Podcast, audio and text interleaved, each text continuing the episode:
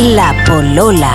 El podcast de cómic femenino, conducido y producido por Sol Díaz y Maliki Cuatro Ojos. en los controles de la nave, Cristian Mata. Bravo. ¡Bravo! capítulo. Capítulo Caleta. Tenemos muchos capítulos, sí. Sí. Capítulo 17. Sí, estamos en el patio de la Sol, que está muy lindo. Gracias. Está lindo y hay como solcito. positivo. No estamos peloteando un micrófono. ¿Qué? Es como, de, como pelotearse un pololo así. No, Maliki. ¿No? No, pero hay, hay una especie de fantasía sexual que podría parecerse a esta situación. Oye, igual. ¿qué- estamos, ¿quién dijo la polola hoy día? ¿Quién dijo la polola? invitada misteriosa. La Polola. De nuevo, de nuevo. ¿Cómo? La Polola. Oye, eh, ¿quién es? ¿Quién será? La Polola. ¡Qué horror! ¡Es Patana! Hola, Bienvenida. amigas. ¿Cómo están? Jani Dueña. Jani Dueña, bienvenida. Muchas, Muchas gracias, por venir, Jani. Gracias Muy por bien. invitarme, estoy deleitada con esta maravillosa recepción. Yo he ido a grabar muchos podcasts, muchos programas, tanto de televisión como radio, tú sabes, los medios de comunicación. Y sin embargo, jamás me había encontrado con este festín. Que qué pena que esto sea radio porque la gente no lo puede ver, pero, pero lo podemos describir. Pero podemos hay sacar frutillas, fotos. hay, hay pancito con palta, hay tecito, cafecito, fruta, jugo ácido. Oye, pero de todo. Lo- no, pero nos faltó el café real y el, y el, y el stevia. Sí. Eh. Bueno, ahí se cayeron, pero Ahí no- a la otra produzcanse mejor. Se hace lo que se puede, hace lo que se puede. Tenemos un micrófono, lo peloteamos. Pero las veo muy cómodas en esta situación de... O sea, Podrían es que tú siempre compartir... estás como muy lejos, ¿ah? Es que tenéis mucha guata. Rejúntanse más. Sol, ¿cuándo tenéis la guagua? Pronto, pronto, pronto. No sé cuándo. ¿Cómo? No sé, no sé, no quiero, pronto, no tengo No idea. sé, no sé si reír o llorar. No. bueno, yo les voy a hacer una pregunta eh, de actualidad porque nosotras somos un podcast eh, de femenino, pero somos inteligentes también. ¿Fuiste a votar? femenino no sería No, claro, sí. hay que aclararlo, ¿ah? A veces, el podcast Somos femenino... Pero también pensamos. Son amiga. tontas. No, de co- me refiero no de femenino, sino de cómic. Como Sí. que hablamos de cómic, pero también hablamos de actualidad. Eh, el fin de semana fueron las votaciones de alcalde y eh, Concejal. Y concejal. Y entonces, Jani Dueñas, ¿tú fuiste a votar? Fui a votar. Porque obviamente que hay que ir a votar. O sea, mm, no sé si obviamente, yo entiendo a la gente que no vota igual, pero también creo que depende del lugar y de la comuna donde tú votas y si sientes que ese voto va a hacer una diferencia o no. Yo creo que hay comunas donde, donde ah, y yo me conversé con gente, amigos, que era como, eh, se va a ganar el weón de siempre y está era un voto perdido. En el caso de mi comuna de Providencia, yo creía que era, era importante votar porque yo no quería que saliera Jimán, que fue la que salió finalmente. Porque ahora la municipalidad de Providencia va a ser el castillo de Grayskull y eso es muy terrible. Y yo voto en realidad desde que tengo 18. Yo me inscribí en los registros electorales, como que mi familia se vota. mm, em, me parece que es entretenido votar, no lo veo como un cacho y, y me interesa participar de, en esa manera. Tampoco juzgo a los que no votan, aunque sí, sí depende de las razones, porque he leído de todo en Facebook ahora, de por qué no vota, como la que la gente que defiende el no votar y la abstinencia porque son todos iguales, entonces no hagamos nada. Chucha. Cero aporte igual, pum. pero si no votáis porque en tu comuna no servía, porque teníais algo mejor que hacer, porque fuiste a Fantasilandia, porque te fuiste a la playa. Fui es una decisión el día personal antes, y, creo que de eso se trata, de hecho, que el voto sea voluntario, que sea una decisión personal. Por eso yo no estoy de ¿Estáis acuerdo con volverlo obligatorio. Sí, ¿estás de acuerdo? No, no estoy de acuerdo con volverlo obligatorio de nuevo. No, Me parece tampoco. que tiene que ser voluntario y que estoy muy de acuerdo con lo que dijo Boric, que era como antes de volver, dejen de tratarnos como cabros chicos también, pues Sí, esa cosa paternalista del Nosotros Estado. tenemos que decidir si es una... Y, y si no está Es votando la gente, también es por es una algo. Si no, eh, también es una señal que hay que leer. Si la gente se está absteniendo tanto, Y además se está absteniendo para la, por, por, por las municipales, pero para, la, para, Para las presidenciales me imagino que no, ojalá. No creo. No Oye, pero ¿sabéis cuál es el problema? ¿Sabéis cuál es el problema? Que los fachos van a votar igual. Es que ese- El problema es que el, pa- padrón electoral de los fachos eh, no se ha movido, ¿cachai? Porque dicen que la gente derecha vota más que la Sí, gente po, izquierda, weón. porque por eso es una movida como de la derecha, esta cosa del voto voluntario, que por eso debería volver a ser el voto obligatorio. Pero es que también eso, encuentro No que sé ahí los políticos se tienen sí, que hacer cargo de, sí. de, mm, O sea, yo de creo ser que el no hueones más bacanes para que uno tenga ganas de votar por ellos. Es que esa es la weá, yo creo que también fue una manifestación de la gente, Sí. ya basta, paren el huevo, no me voy a levantar. Sí, sí, igual la mayoría está- punto a... Pero ponte tú en Providencia Providencia lo que pasó, que yo, yo veía las cifras, ¿cachai? Porque Providencia es una comuna facha. Entonces no sorprende que haya ganado Matei. Pero sí sorprende que haya ganado por tanto. Entonces yo veía las cifras y dije, chuta, ya salieron todos los fachos que antes no votaron. ¿Cómo? ¿Qué pasó acá? ¿Dónde está la gente que votó por la Josefa Errázuri y que quería sacar a la vez? No votaron. Hay mucha gente que se cambió de comuna, gente de nuestra edad, que se cambió de comuna a Providencia en el momento de la elección de la Josefa Errázuri, la primera, para sacar a la B. Y que mm. ahora no fueron a votar, porque se inscribieron para eso nomás fueron a votar solo para eso. Oye, Puta, ya ahí me da que, porque poca consecuencia. Que la gente que la cambiaron de comuna al peo, como que... Sí, había un weón que votaba en la Antártida. Igual esa weá lo encuentro como... Igual es, una weá acuática, encuentro yo, ¿no? Es que el cervel es como Hermosilla y Quintanilla, weón. Es como... De verdad está Hermosilla y Quintanilla trabajando yo, yo quería que me cambiaran porque yo estoy inscrita en San Miguel porque yo soy de San Miguel originalmente. Como los prisioneros. Grande, como Jorge González, como los prisioneros, pateando piedra. Como jefe también. Claro, y, mm, y, ahí me inscribí, entonces ahí voté todos los votos que hice, porque entre medio estuve afuera y ahí no, alguna vez no voté. Pero mm, siempre me tocaba la misma mesa en un colegio, en un liceo, en un, en un liceo. Y, mm, y conocía a la gente que estaba en la mesa, la señora y todo. Pero esta, este año eh, me tocó con mis hijas el fin de semana y teníamos una pijamada. Porque fui, habíamos ido a, a Fantasylandia el día anterior. Ay, se en la noche. Claro, entonces salir con las niñas para allá, a San Miguel, que es un poquito lejos desde Providencia, eh, y, no tenía idea quién estaba. Pero para las antiguas de, de, mm, ¿Pero tú, de alcaldes, ¿en qué comuna viví? En, San Miguel, en Providencia. ¿Y te gustaría votar en la comuna donde vives o te gusta más votar en la comuna es que donde eres? Yo fui muy irresponsable y nunca me cambié. Mm. Toda mi familia se cambió y bueno, siempre decían, tenés que cambiarte, tenés que y, nunca, y siempre no, porque tengo cosas mucho más importantes que hacer. Obvio. no, Entonces, estúpida y no me cambié y al final no fui. Pero igual me arrepentí porque encontré que que uno no puede desaprovechar un derecho que costó tanto tenerlo. O sea, yo cuando crecí, eh, yo crecí en dictadura donde no existía la votación, ¿cachai? Mm. Entonces, eh, y también el voto de, las mujeres es un voto reciente, o sea, históricamente es, reciente. La otra vez vi una película en Netflix de eso. Pues y, Oye, bueno, yo también la murió gente, ¿cachai? O sea, no era... No es un regalito que nos dieron, no es una cosa que tenemos desde siempre. Yo prometo aquí en vivo que el próximo, me, voy a cambiar primero mm. para votar en mi comuna y, y que de todas maneras voy a ir a votar. Porque sabéis que es impensable también que no haya educación cívica en los colegios ya. Eso también influye, yo creo, en que a la gente no le interese tanto. Es parte de no sentirse parte de la weá también, Es pues, mm. parte de no sentirse parte de la vida pública. sí, la, vida privada es lo más importante y lo público no ¿De verdad sentís que lo que tú puedas opinar a través del voto igual nadie te va a pescar? Aunque, y yo pero también pienso, porque yo también no fui a votar, yo dije, ah, no, ir a votar, no estoy ni ahí, pero después me dieron todo un discurso y me la compré, dije, sí, en realidad, bla, bla, y me, me engrupí y después me quedo dormida y no fui. como el hoyo.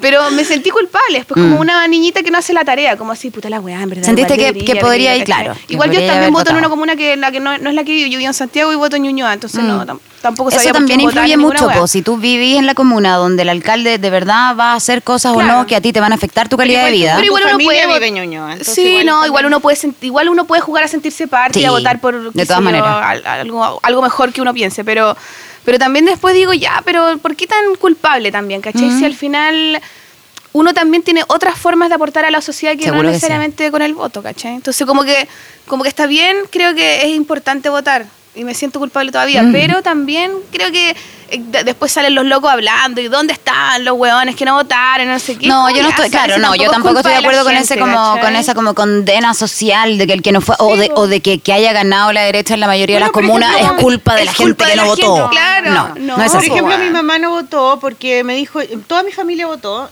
excepto mi mamá y yo. Y mi mamá me dijo que ella no votaba porque estaba muy enojada con los políticos, porque se habían portado muy mal, lo habían hecho pésimo y eh, se habían robado la plata y que habían sido como unos caras de raja. ¿Sabéis lo que pasa? Que lamentablemente y que estaba muy en desacuerdo. Siento yo en el análisis como político que se hace hoy día, lamentablemente la abstención no se toma como una protesta.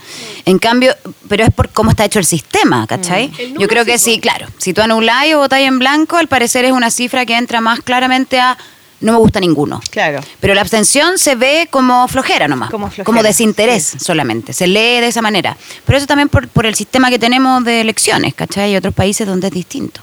Bueno, por ejemplo, también que lo fue lo que pasó la semana pasada, la weá de la, la marcha de la Ni Una Menos. Sí. Ay, sí. Y que eso fue un montón de gente y a eso yo sí fui, ¿cachai? Entonces también yo me hacía la pregunta, digo, claro, me siento mucho más parte de esta marcha que Sí. de ir a votar, ponte tú. Por ¿cachai? supuesto. Entonces ya, pues, pero, es, pero, pero ¿qué pasa? Sol, ¿cómo unimos una cosa con otra? Claro. ¿Cachai? Porque tú decís, me siento súper parte de toda esta gente y tenéis participación real. Estaba lleno de gente, Lleno, lleno. familias completas, mujeres, hombres, niños, viejos, todo.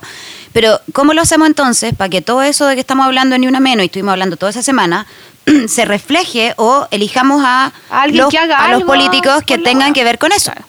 Porque si no, vamos a la marcha, hablamos con nuestros amigos, tuiteamos, que ponemos en Facebook, claro. pero después tampoco sabemos los planes, bueno, porque también la información no está ahí como que uno la pueda buscar. Pero quizás también es pensar que los políticos no son los que generan ese cambio necesariamente, po. no son quizás ellos. O sea, yo entiendo que ellos hacen las leyes todo el huevo y todas esas cosas que, Sí, puta, no sé qué tan real sean y qué tan real sirvan. si al final lo hacen como un buffet de abogados, ¿Cachai? ¿no? Entonces quizás uno piensa, ellos no van a hacer el cambio, o yo creo que no lo van a Mm. hacer, quizás lo hace otra persona que puede ser en tu stand-up, quizás si weas mucho más políticas, Mm. que un weón que elegís de alcalde que probablemente no va a hacer ni una wea más que pintar las fachadas de las casas. Claro, ¿cachai? claro, No si ahí está el punto. ¿Cómo, cómo, cómo entendemos también la pega de alcalde, la pega de concejal? El concejal va como una vez a la semana a una reunión, le pagan como 600 lucas al mes y no hacen no hacen mucho, ¿cachai? O sea, yo conozco concejales, no voy a dar nombres, pero hay un, un conocido de un amigo mío que es concejal por Ñuñoa. Que es hermano de Y que mi el abuela. weón sea, claro, hermano de mi primo, del no sé quién, del vecino, que se ha forrado, se ha forrado porque el weón accedió a tanta información respecto a los locales que arriendan, a los próximos terrenos a vender, que el tipo a través de ser concejal se convirtió en un empresario de la comuna. Y el weón se está forrando porque tiene un montón de locales en Plaza Ñuñoa y se está enriqueciendo. Obvio que esa weá es un asco, pues, Claro. ¿cachai? ¿Quién fiscaliza eso? El core se supone. Entonces, ¿entendemos bien cómo funciona nuestro sistema político? No, pues volvemos a lo mismo. No hay educación cívica que vamos a entender. ¿Cómo te fue en Fantasyland? Porque no fui a la marcha. Si no nos vamos a ir a la- Tampoco fui a la Sí, po, marcha. no, porque tenía clases po, a esa hora en, la- en los miércoles. Sí, no, está Pero tú bien, fuiste sí. a la marcha y, y me mandaste un, un WhatsApp grito. de un grito. ¿Cómo era el grito? A la licuadora, la tula violadora. ¿Y cómo era tu cartel, Jani? El cartel que hicimos con la paloma, que a ella se le ocurrió en realidad, o sea, la, la paloma me dijo, lo hago, lo hago, y yo como, sí, vos dale, la paloma sala. Y después lo dibujamos, fue eh, que la única sangre que corra sea la de mi zorra. Que también daba grito. Entonces dibujamos una zorrita, o sea, una vaginita, y un tampax con sangrecita, y era muy lindo. Muy Y a la lindo. gente le encantó, fue un hit, porque era como, ay, por favor, para, para sacar la foto, como que le pedían a la paloma posar. Eh, y también mucha gente se indignó en redes sociales, sobre todo lo encontraron que a todo de ordinario, ¿por qué responder a la violencia con más violencia? como si hablar la zorra no es de violencia. Si te ataca una- un zorro, sí. Eso Claro. Oye, Pero ¿por qué le dicen a la vagina ¿Cuál es el problema? ¿Qué, ¿Cuál es la la razón? Por es pelúa, por po, pelúa y astuta. Pero los gatos son Sí. peludos. Es por, la, es por la, siempre la mujer en general está ligado como a la zorra o a la comadreja o, a los porque- bivalvos. Porque es pilla. Porque es o al marisco balbo. Pero en verdad tiene que ver con eso. Pero porque Que es pilla. Sí. Porque es astuta y porque es pelúa, yo creo. Es astuta Además, pelúa. tiene como forma de vagina, pues, la, cara La carita del zorra, zorrito, como, así triángulo como el triangulito, claro. Mm, claro. Sí, pues La como zorra tú. y el sapo. La zorra y el sapo. Pero a muchas mujeres les pareció, lo que más me sorprendió que eran mujeres, no hombres, que les sorprendía y les molestaba profundamente, una, como que asco la menstruación. Sí. Y es como, huevona, ¿de qué estás hablando? Claro, claro. ¿Cuál es tu problema con tu propia menstruación? Algo no que, entiendo. que- que Anda a verte. uno convive desde que es chica. po. Claro, pues, Ay, me llegó la menstruación como a los 11 Pero como que les, dan les da asco hablar de No, eso, sí, ver, la ver la palabra, sangre. Ah. karma. Al- Algunas mujeres así es como, no, la peor weá que te puede pasar en la vida. Y así se ve un poco que te Sí. llega regla es como tu, con- tu condena. Hay que ¿cachai? ver. porque- no, yo encuentro que no, pero, la, pero las niñas les enseñan a. Sí. Y les a molestaba mucho la palabra zorra también. Incluso hubo una que propuso formalmente en un comentario en Facebook que por qué no le habíamos puesto algo más elegante como toro o macha. Y yo, ándate un rato a la mierda. ¿Cómo puede ser más elegante macha, Es mucho más macha? asqueroso macha, pues, No, yo encuentro ¿no? que choro es mucho más ordinario. Me carga el- el- la asociación al marisco, que es- me carga choro, mucho es más. chora. Es toro. Chara. Toro, Chara. toro mata. ¿Qué le vamos a poner? Yo cuando era chica le decía, cuando era chica le decíamos en mi casa chirica. ¿Y por qué? No tengo idea, yo, yo juraba que todo el mundo le decía chirica, que así se llamaba, sí, la chirica. Y, y no sé, parece que mi Qué mamá lo inventó, era como... no- bueno no se darle nombres decir- nuevos. No se atreve a decir viagina, Choro, porque choro es muy Es que no feo, tenemos ¿no? nombres tan lindos para la vagina. Pero zorra no, no me acuerdo que bueno. existiera cuando era chica. Sapo también es más fuerte. Sí, Sapo. porque los sapos además no son bonitos, po, ¿cachai? Por eso digo, un nombre que Pero asociado a algo lindo. Y había otra, una prima le decía Yuri- marraqueta. Ah, ese está bueno. La marraqueta. El pesebre le digo yo a veces. La marraqueta. Y Yuri le dice el osito panda, que Ah. tal vez tiene una cosa de Ay. su pelo blanco negro, no sé. No, yo creo que debe tener como. Hay que buscar, hay que, hay inventarle nombres bonitos. a- ¿Tu hija, tu hija cómo le dicen? Le dicen vagina. vagina, tal Sí, cual. sí. Qué bueno que usen también el Vagina. nombre adecuado. Sí, la Porque es vagina. linda la palabra vagina también, a mí me gusta. El chocho. Ah, el chocho. el chocho eso. es buena. chochito. Oye, está, tenía, yo tenía una página de cosas Sí. y estamos hablando de cualquier cosa. no- Ya. Yo creo que me voy. Yo, yo creo que eh, tengo que hacer, permiso. Voy a ir a votar. Varas también fue a votar. bueno, una, la- tenemos que decir que la razón por la que invitamos a la Hani a nuestro programa Sí. es porque con la Sol fuimos a ver su stand-up comedy Ya no somos los mismos en el Teatro Ictus hace dos semanas atrás. Que hay que decir que, eh, Sí. ¿cuándo va a salir publicado este, Esto, este este hermoso jueves podcast? les queda un fin Hoy de día semana. jueves entonces, claro, Sí. mañana, mañana y pasado eh, es la, las últimas dos funciones. Las últimas dos funciones sábado. Viernes y y tienen que aprovechar porque está súper No sabemos si, si vuelvo cuándo, no sé si en diciembre o enero, porque me voy a México en noviembre. Entonces, en- básicamente estas son las dos últimas oportunidades Claro. de verlo si usted no lo ha Es visto. poquito un mes, ¿no? ¿No? no? Puta, yo pensé al Igual es principio que era. N, ¿En porque en, el fondo son dos, cuatro, seis, ocho funciones. Ah. Y yo dije, Cresta, ¿por qué no hice la gran eh, de maravilla de, hacer, claro, como solo tres funciones y que se llenara y como irme en la gloria, ¿cachai? Ah. En cambio dije, ocho funciones, weón, esta weá. En algún momento va a decaer, ¿cachai? Tiene que decaer. Y todavía estoy esperando y llegue la función que no va nadie. Y no, no ha sucedido, por suerte. Ni cagando no va nada. Pero todos los fines de semana es como estar de cumpleaños a los 12. Oye, ¿es la primera vez que has sido un show tú sola? Sí. ¿Y cómo, cómo te has sentido en eso? Bien, sabéis que cómoda, súper bien. Como que yo no pensé que estaba tan preparada como en verdad parece que estaba.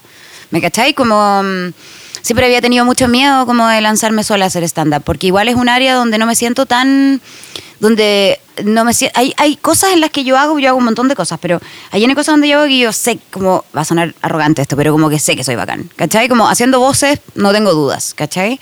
Como en los títeres tampoco, en radio me siento completamente cómoda y seca. No sé, está más cómoda que nosotras. Pero haciendo, sí, muy es, mi- es como hacer radio en mi casa. Eh, en cambio, en el stand-up siempre había tenido dudas y siempre había tenido inseguridad. Como de, ¿me la puedo? ¿Podré tener un público que vaya a verme solo a mí? ¿Podré tener una voz que sea consistente y, que, y armar un espectáculo donde la gente me escuche más de una hora y que no decaiga, mantener el interés del público, poder decir algo? Son muchas cosas. Es una pega bien desafiante. Y al final, ¿sabéis qué? Y de hecho lo tuve claro al sí. La primera función fue como sí, sí a todo. Ahora, obviamente dentro de eso hay que trabajar cositas y perfeccionar y siempre uno encuentra pifias, pero me sentí como mucho más feliz y cómoda y tranquila de lo que pensé que iba a estar. Vámonos para atrás un poquito Pero para te explicarle primero a la Ah. gente quién es la Hani, porque Ya, a lo mejor no sabe. Es verdad. Estamos, nosotros estamos siendo transmitidos por Itaca FM, que Ah, sí, el- sí. en el podcast pasado se nos olvidó decir, entonces pedimos disculpas, y eh, nos están escuchando, en, es una radio en, en España que la escuchan en toda Europa. ¿En serio? Eh, Sí, entonces no, no- no deben tener ideas quién es Hani Dueña. No, mejor pues hay que decirle a los españoles. Entonces, vamos a decir que Jani Dueñas eh, ha estado en varios proyectos que a lo mejor pueden ser conocidos, ¿no? 31 Minutos, por ejemplo, es un programa infantil de títeres que ha tenido bastante como cobertura internacional, pero no sé si en Europa, pero por lo menos en Latinoamérica Pero sí. es muy conocido, sí. Después Un también- Bueno, y ahí la, la Jani hace la voz de Patana, que es como Patana, el único personaje sí. femenino importante dentro de la... El- Hago único. como todas las voces de, de todos los personajes mujeres, en verdad. de Claro, y antes de 31 minutos, no, o no sé, o después, el Club de la Comedia también aparece. No, entre medio, es que Entre medio estuviste en el Club de la Comedia, sí. después en un stand-up de que, ese es, que ese es un formato copiado de España. ¿eh? El Club de la El Comedia. Club de la Comedia Español fue como el primer eh, programa que se hizo con monólogos de stand-up en la tele y que hasta el día de hoy le va muy bien. Y eso fue lo que se copió acá como formato. Claro, y ahí eso fue la primera vez que yo te vi haciendo stand-up en la tele. Eh, y creo que fue la primera vez que lo hiciste, ¿no? ¿No? pues yo venía haciendo Tú lo bares hace en los rato. Mm. bares, sí, yo te fui a ver a un bar también. Eh, y después está Hardcore, que esa fue un show de cuatro, cuatro comediantes juntos, tres mujeres y un hombre, que en uno está, estaba, está Villota, la Paloma Salas, la mm, Natalia Valdebenito y la Jani Dueñas. Así ¿no? es. Eso lo hicieron hace dos años, hardcore. Eh, Como dos años también. Dos años. Después eh, publicaste un libro que se llama Gatos Gordos, Piscolas y otras voces que me persiguen. Que lo vi por ahí ¿Algo así? Sí. Que está súper chistoso, que vamos a hablar del libro después. con dibujos de la Catabú. Y Que después viene, y después está tu unipersonal show, eh, Ya no somos los mismos. Pero yo me quiero ir más atrás de eso y preguntarte, eh, yo sé que tú estudiaste arte. Sí. Porque yo te conocí a través Ajá. de la eh, de la um, Annelise Wolf, que estudió arte en la Chile, y parece que eran compañeras. No ¿O éramos compañeras de curso, pero nos conocimos con la Nelly. No, de hecho, con la Nelly nos conocemos. Ella parece que era mayor que yo, estaba un año más arriba que yo, no me acuerdo. Pero yo duré tres años en la escuela, N. en EMPU. Y, entonces tú querías pintar, dibujar, esa no era tu sabía idea? lo que quería. Lo que pasa es que quería quería ser actriz cuando salí del colegio, pero me Ya. daba miedo. po. Y estuviste en el club. Siempre el ¿Tú miedo. estuviste en ¿Te da el miedo ser actriz que artista? Sí, qué loco. Por eso es comediante. Puta, pero es que ¿sabéis por qué? Porque, porque ser actriz era como la weá que yo sentía que quería hacer, pero como que no, no sabía si era buena.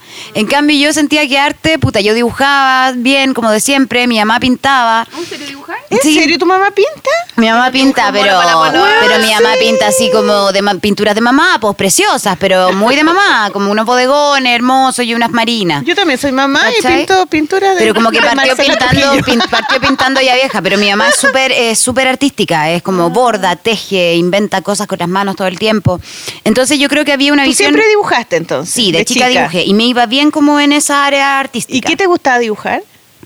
Eh, Zorras. Zorras. sí. Picos. Una vez en el colegio Picolas. hice como una. Bueno, una vez en el colegio con una compañera hicimos como una revista porno dibujada. Ah, como un ¿ya cómic porno. Bien, y, no, y nos lo pillaron y, no, ¿En y nos suspendieron. ¿Pero no ustedes veían revistas porno? No, era ¿Tú tenías como- por tus hermanos? Probablemente no? algo habíamos sapeado, éramos chicas. ¿Y qué edad tenías? No me acuerdo, pero básica. Octa- séptimo, sexto, ponte Ya, tú. 11. Y sí, 10, 11 años. Y entre las dos dibujamos un, sin saber lo que estábamos haciendo, como un cómic porno, donde había gente que culiaba y todo. y hacíamos los detalles de la penetración, así, pero en volado. Y obvio que un profe los pilló y lo encontró horroroso y Lo casi que nos mandaron a la psicopedagoga. ¿En Claro. serio? ¿Tú Ajá. estabas ahí en el manual de sala? ¿Todo el tiempo ahí en el mismo Todo colegio? el Mis tiempo. hijas van ahí. pues. Manuel de Sala. Están ahí en el manual de salas. Y en el manual de salas tienen una tradición de, de taller de teatro muy buena. Bueno, a mí lo que me pasaba era que me habían echado del taller de teatro. Entonces yo tenía ese trauma, porque por llegar atrasada. Qué huevones. Por floja, weona, básicamente. Yo repetí segundo medio, que es como el año más fácil de educación media en el mundo. Entonces yo estaba en una etapa muy como rebelde así de querer como carretear y salir al mundo. Yo vengo de una weá muy sobreprotegida, además. Imagínate, mi papá me tuvo a los 50 años, soy la menor de cinco hermanos, con papás abuelos, digamos. Entonces, muy sobreprotegida, muy como burbujita, y una familia no conservadora, pero sí muy tradicional. Entonces yo quería como volverme loca y no me dejaban. Y por eso repetí, porque no, y que no quería ir a clases, pero estaba como perdida, no sabía qué quería hacer, pero quería hacer algo. Y cuando entré a estudiar teatro, o sea, arte, fui como a, a dar la prueba a diseño teatral, cacha, porque Ya. era como por el lado, no, me, no me atrevía. No, mejor voy a Literatura diseñar inglesa. litera- escenografías. Claro, literatura inglesa que me interesaba mucho, pero como que alguien me dijo, ah, voy a terminar siendo profe de inglés. Y yo como, ah, no. No, qué horror. Y después arte. Y mi mamá a todos encontró... los profesores de inglés. Saludos, sí, perdón. escuchando, buena onda. No, pues yo quería como estudiar literatura inglesa, por no hacerle clase a nadie. Y, la, y mi papá no estaba de acuerdo en ¿Literatura nada. ¿Por qué literatura inglesa? Porque siempre me ha gustado el inglés y las palabras. ¿En serio? Sí. Ah, qué bueno. Y me gusta Mira. mucho leer.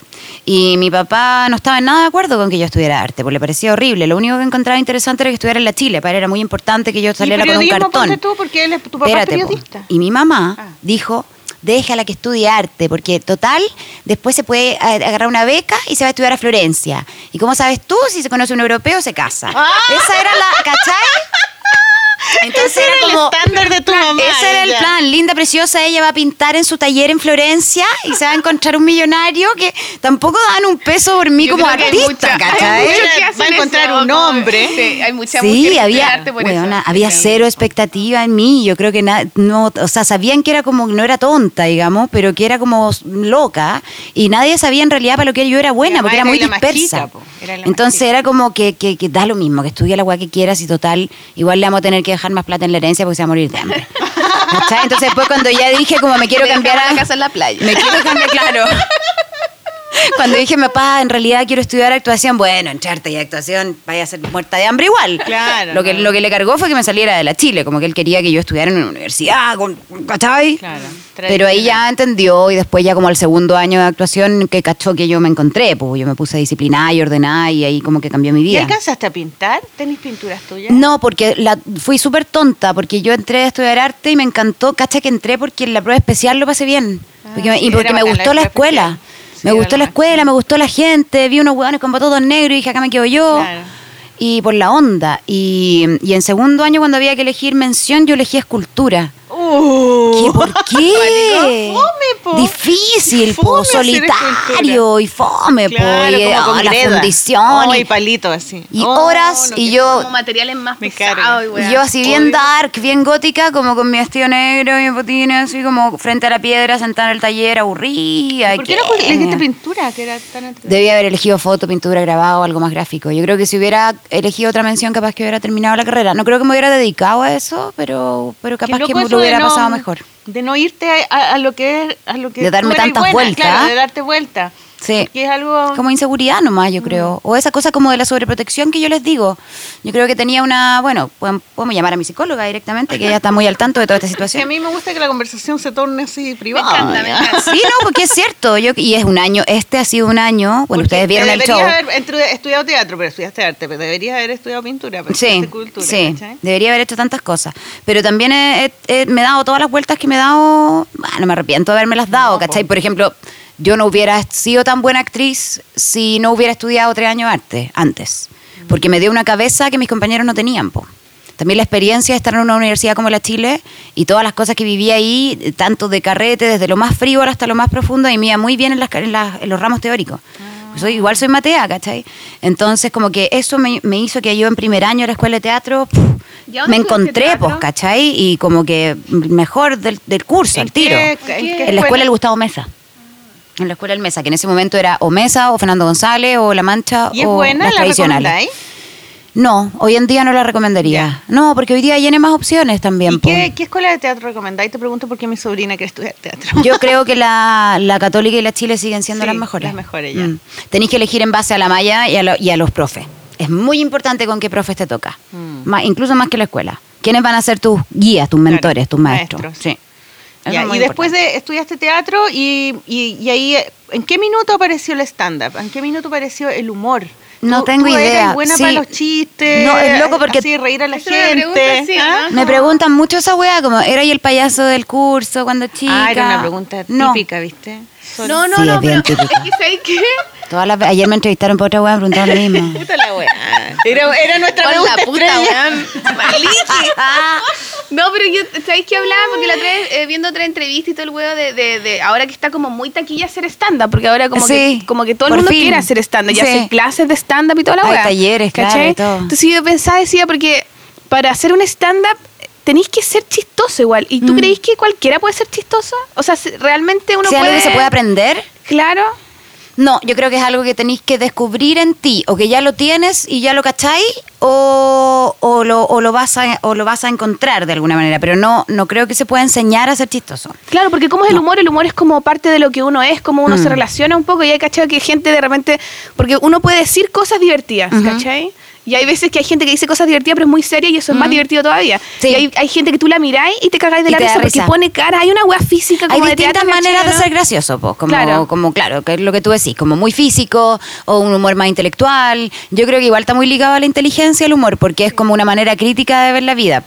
Eh, de cualquier cosa que tú Claro, te reís guion, es guion. porque está ahí eh, un poco dándole una vuelta por encima y mirándola un poco de lejos. Claro. Cuando uno se tiende a tomar las cosas muy en serio es porque te tocan muy personalmente y te ponía a la defensiva y no podéis reírte de eso, es Claro. porque no estáis siendo, no estáis tomando distancia. Claro, ¿Cachai? agarrar el centro así. Claro. Claro. O sea, como que no estáis comprendiendo, porque yo creo que el humor es como comprender algo y a ese algo darle el giro, ¿cachai? Sí. Y ahí te reí. Y por eso hay gente que como que no tiene humor y hay gente que como que no entiende mucho las tallas Sí. y se las toma literal y no cacha que estáis hueveando con el tema. Sí, pues ahí entra como la ironía, el sarcasmo, que son como herramientas muy importantes y que yo creo que sí, las tení o no las tení. Yo descubrí que era graciosa o que podía ser graciosa cuando estaba, cuando hice clases.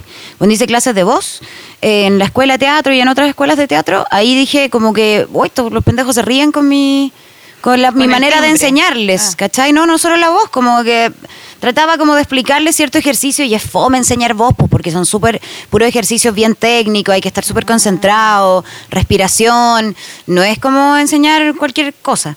Y de repente empecé a cachar que se reía nene conmigo y fue como, ah, mira, le pegó.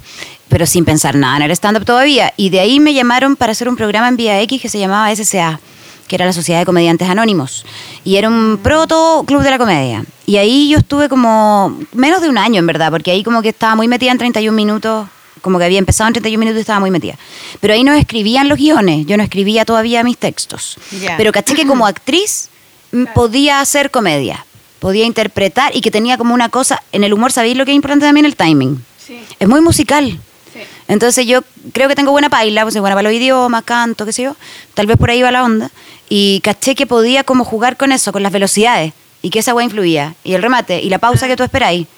Porque eso es importante, pues, Es ¿cachai? como cuando estás como con un grupo de personas y está como la, como que alguien dice una weá y queda como la pelota Sí. justo al lado del arco y tú decís, coche tu madre, lo digo yo, pa, y es gol. Ese, y dime si, dime si no es hermosa esa weá. Es mortal, y es como palpito y, es como- y como que de repente te cagáis a alguien con la talla, como que puta, le tiraste una. O, o no, no, como que te cagáis a alguien como le decís la talla Claro. a alguien, entonces decís, bueno, está, bot- está Sorry, pero está demasiado. ¿cachai? No podéis desaprovechar esas oportunidades. Y la, sensación de esa weá es bacano, ¿no? Es bacán, es pero eso como tenés que un estar ahí, high. pum, rápido con la weá, sí, ¿cachai? es como de mente rápida la cosa. Entonces ¿Tú- ahí, tú podrías ser eh, comediante, pues, No, a mí me gusta, no, pero es que yo a mí me, me cuesta el escenario, a mí no, no, no sé. ¿Te da como pánico escénico así? No, pero no me, ¿Te da, no me da vergüenza ni nada, me, me cuesta, no, no tengo mucha atracción por el escenario. Ya. ¿Cachai? Por estar como en, en el ojo de, de la atención. No, no, como que, no sé si me dará miedo, me imagino yo que me da un poco de miedo, pero no me llama mucho la atención el escenario, pero me cago en la risa y me, ca- me- a mí me gusta mucho cagarme la risa, ¿cachai? Creo y es que bacán cuando uno está con amigos y se va como construyendo una talla que Sí. pues, como que tú decís algo y tú vas y vas pa, pa, subiéndola, subiéndola, subiéndola. Y de repente, Eso es... ¡pa! y ah. todo guaja, no, Esa weá es hermosa, po. Es como un orgasmo colectivo. al final, Totalmente. ¿cachai? Como compartir una cagada de risa es como que está ahí culiando con alguien en el fondo. Sí, ¿no? es lo máximo. lo máximo. Yo me acuerdo que cuando estaba en el colegio siempre había una compañera que anotaba los chistes en un cuaderno. ¿En serio? ¿Qué Sí, seca? la Marcela Redondo le mando saludos si lo está escuchando. Oh. Ella tenía un cuaderno de chistes. No te creo. No, qué decía, seca. Hola, amigas, permiso, mira, voy a contar. Tengo un chiste súper bueno, decía. Y agarró ¿qué su cuadernito. Y lo abría y lo leía así ya. Mira, entonces había un tipo que había una divina. Entonces tocaba la puerta y decía, ¿quién es? Adivina. ¡Ah! Ay, la amo. Pero, pero chiste, po. No, pero weona, es la construcción de ese chiste. Pero Puede es- que no sea tan gracioso.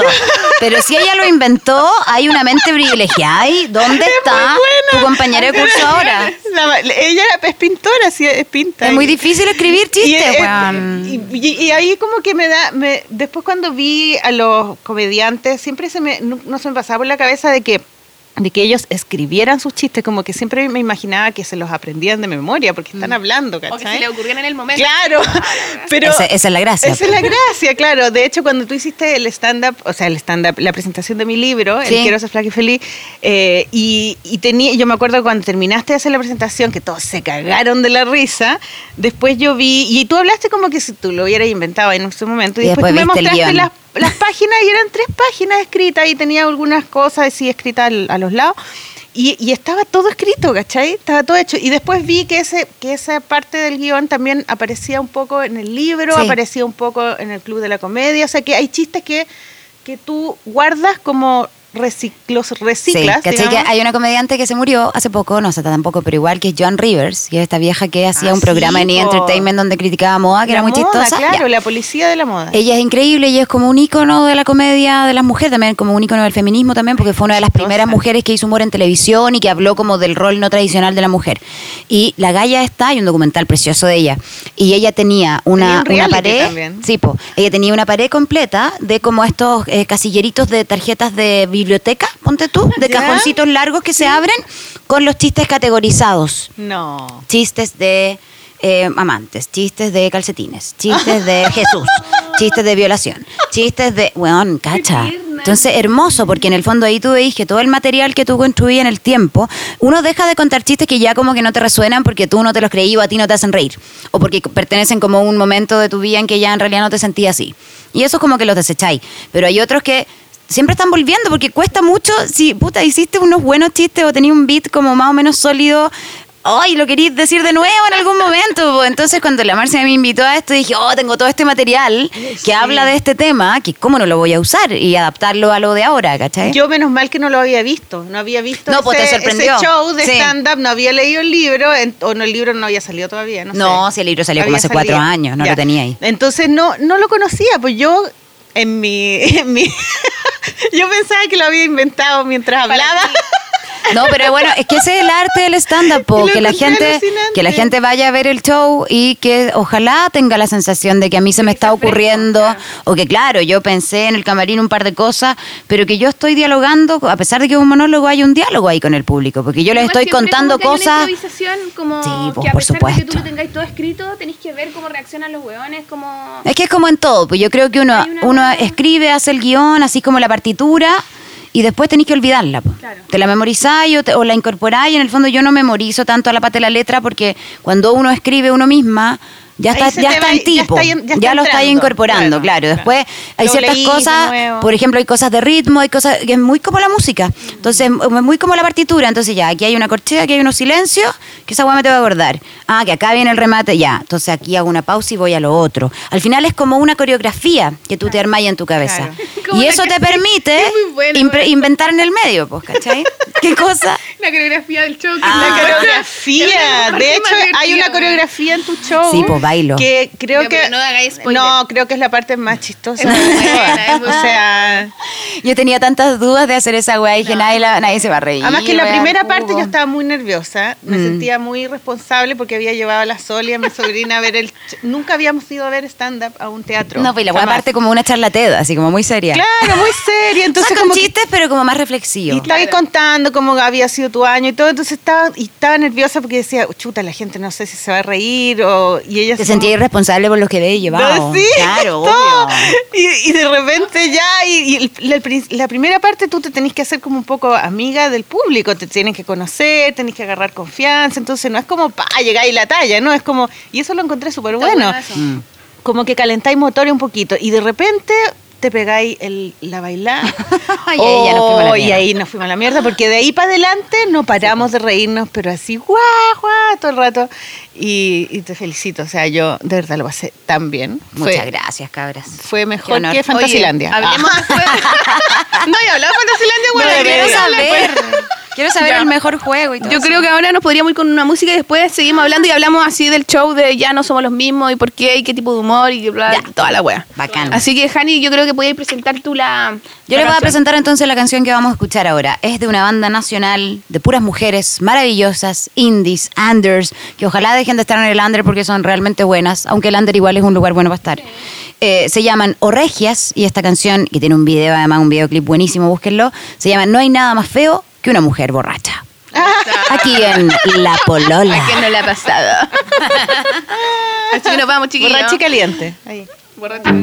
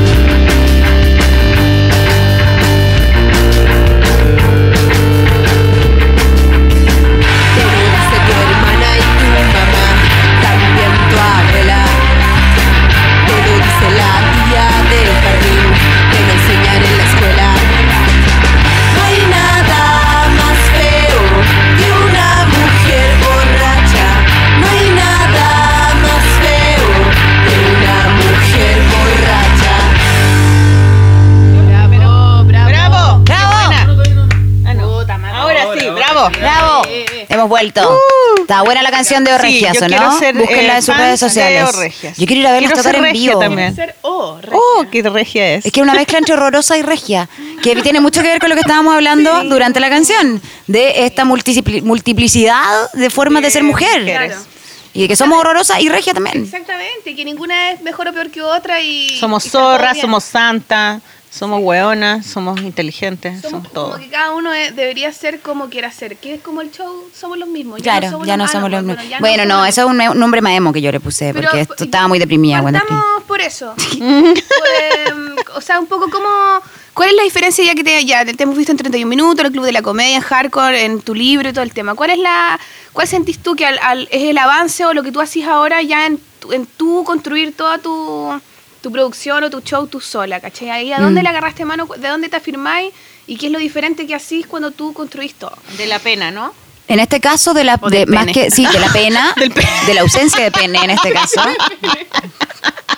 Estoy, Perdón, estoy recién saliendo al mercado nuevamente. No, eh, me agarré de la pena, del pene y de la y de los cambios, como de los cambios y de lo difíciles que son. Yo creo que, por lo que les contaba antes de mi historia, como que yo tenía una madurez emocional muy tardía, ¿cachai? Yo tengo 41, pero soy una pendeja en verdad. Y este año fue el año en que me tocó todo junto. Eh, no me tocó pausado, pues, ¿cachai? Me- se murió mi papá, mi pueblo me pateó, como que perdí pegas, ¿cachai? Tuve que pensar dónde estaba parada en este mundo, po, y perdí completamente mi estabilidad, completamente. Una estabilidad que al final era como una zona de confort bien ilusoria también, ¿cachai? Como todas las zonas de confort, como que uno dice, ah, estoy tan bien, estoy enamorada, tengo trabajo, Oye, tu mi familia es perfecta, tu está todo estupendo, era- y de repente papá no. era, era mayor ya, ¿no? ¿Qué edad Mi padre tenía? murió a los 90, claro. Era bien bajito. Sí, ¿Y pues sí, te conté porque salud tenía, me tuvo a los 50 años, fui Claro. su concho. ¿Y, y estaba bien o tuvo alguna No, po, o enfermedad sea, tuvo, no, no tuvo ninguna enfermedad Ya. concreta grave, solamente como el deterioro natural de la edad. ya. Eh, y eso, como que se fue, era, el momento en que se tenía que morir nomás, po, no, no, y fue una- pero fue una agonía bien larga igual. ¿Y él, y él te alcanzó a ver todo, todo tu desarrollo como, como Mm. sí, comediante? sabéis que si hay algo que a mí me alegra, te, te vio, te fue a ver a tus shows y todas esas cosas. No, eh, él nunca me vio hacer stand-up y de hecho mi madre todavía no me ha visto hacer stand-up ¿Por y quiere ir este fin de semana y ¿Por yo tengo no mucho fue? miedo. ¿Por qué no te has visto? Porque mis papás son, eh, siempre fueron viejitos y yo siempre actuaba en unos bares de mierda donde de verdad Sí. se hubieran contraído sida probablemente. O sea, no era un lugar para llevarlo a ellos. que, claro, y todos fumando. No era el lugar, Sí, claro. Y porque tampoco era como la pega de que ellos tomaban más en serio en mí. Como que sí, en todo caso sí, yo creo que mi padre murió sabiendo que yo estaba muy bien y muy realizada y él sintiéndose No muy orgulloso. esperando que llegara el tipo de Florencia a salvarte. No, en Todavía, absoluto, ya, no. sabían, no, ya, no, ya no. había ya ido no. esa idea. Ya no. Pero sí, durante toda mi juventud ellos tenían mucho susto, como te decía, de qué va a ser de esta niñita. Claro. Entonces ya cuando yo empecé a ser más o menos conocida y ya las cosas de ver tu cara en el diario, en un reportaje, esas cosas son importantes para los papás de esa Mm. Generación sobre todo. Y luego verme como pudiendo sobrevivir por mí misma, po, ¿cachai? Si yo me fui a la casa de mis viejos a los 27, pues igual vieja. Y de ahí como que los primeros años igual mi papá me iba a colgar los cuadros y a sacar la Pero basura. como o sea, la edad que se van todos en Chile, ¿no? Sí, es una edad más. Sí, ahora yo te siento que 27. menos. Igual, para mi generación, yo igual O era sea, como la que quedaba. de la universidad y después te quedas como tres años ahí. eh, Sí, una segunda generación mameando. Como me asegura. Como Sí. que no, no te vais ni cagando si no O el departamento comprado. No te vayas hasta que podáis realmente pagar un arriendo, hasta que Claro. podáis vivir, ¿cachai? Yo esperé hasta O ese sea, minuto. Como que hasta que podáis vivir con las mismas comodidades que estáis viviendo con Sí, tus papás. yo pues, soy muy, yo soy muy burguesa, weón, así es la weá. Una, una niñita muy de Providencia. Pero te vas con tus te vas con una amiga, te vas con una amiga, yo me fui con una, yo, Yo me fui con mi pololo, pero nos fuimos a vivir suelta. con, con sí, con mi pololo, pero con otra pareja de Ah, no, así entonces ya. en una casa con Sexo grupal. dos parejas, porque es más barato, pues si no tenés plata, ¿cachai? Oye, yo me fui con Pancho Chuls, imagínate.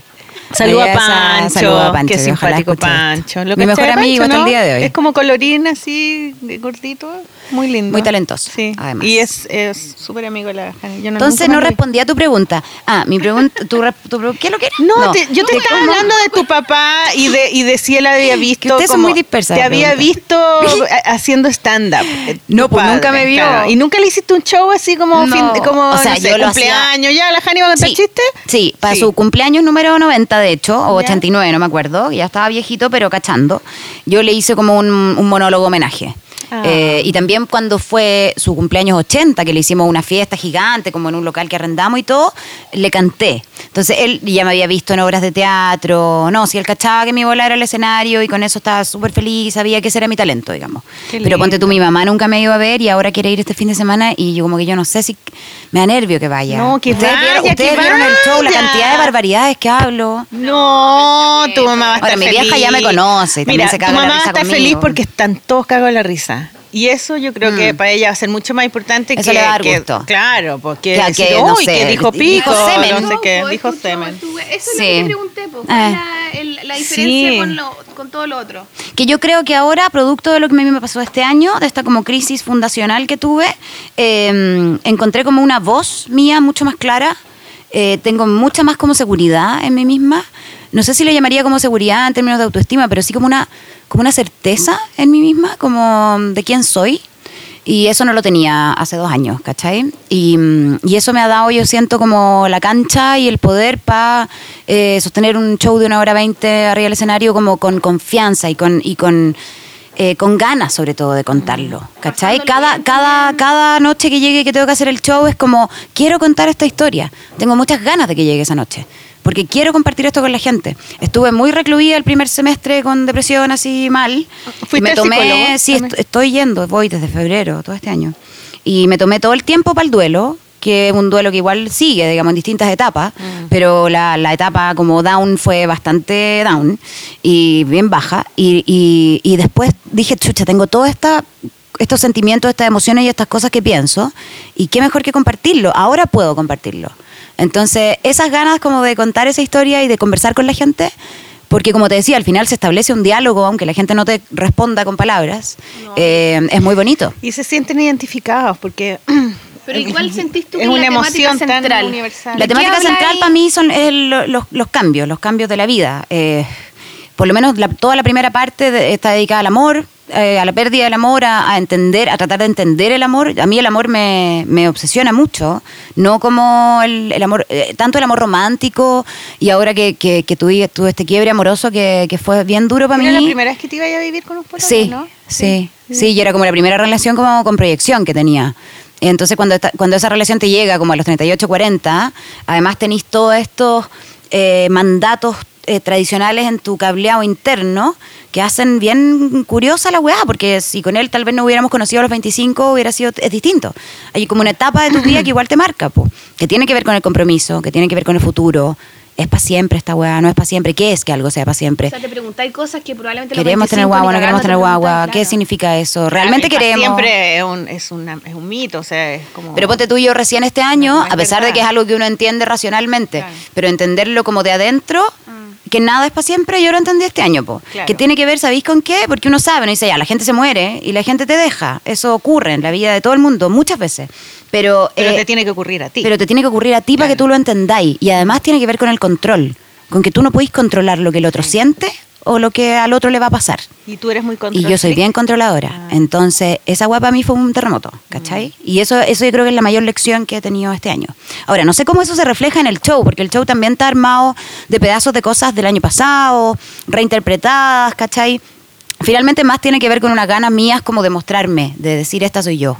Y estos son los temas que a mí me preocupan y que me hacen reír. Y estas son las cosas que- de las que yo quiero hablar ahora. Sí, que me puedo arrepentir y puedo cambiar de opinión el próximo año.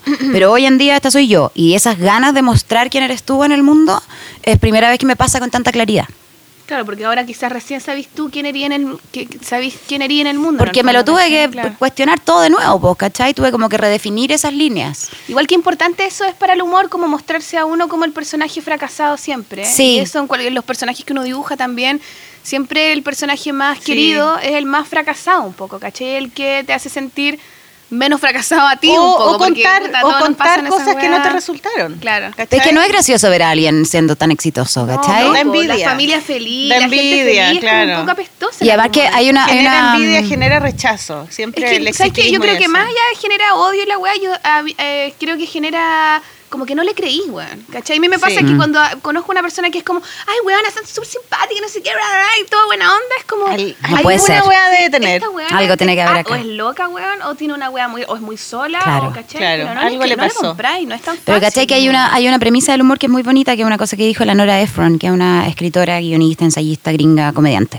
Y ella dice, em, bueno, que tiene que ver con la premisa de todo es material. Que yo me imagino que para ustedes también como autoras de sus cómics y de, Todo y de- sirve. todo es material, Claro, todo, todo sirve. Incluso las historias de los amigos, todo sirve. Eh, que es como, si alguien se resbala con un plátano, con una cáscara de un plátano, eh, no es gracioso.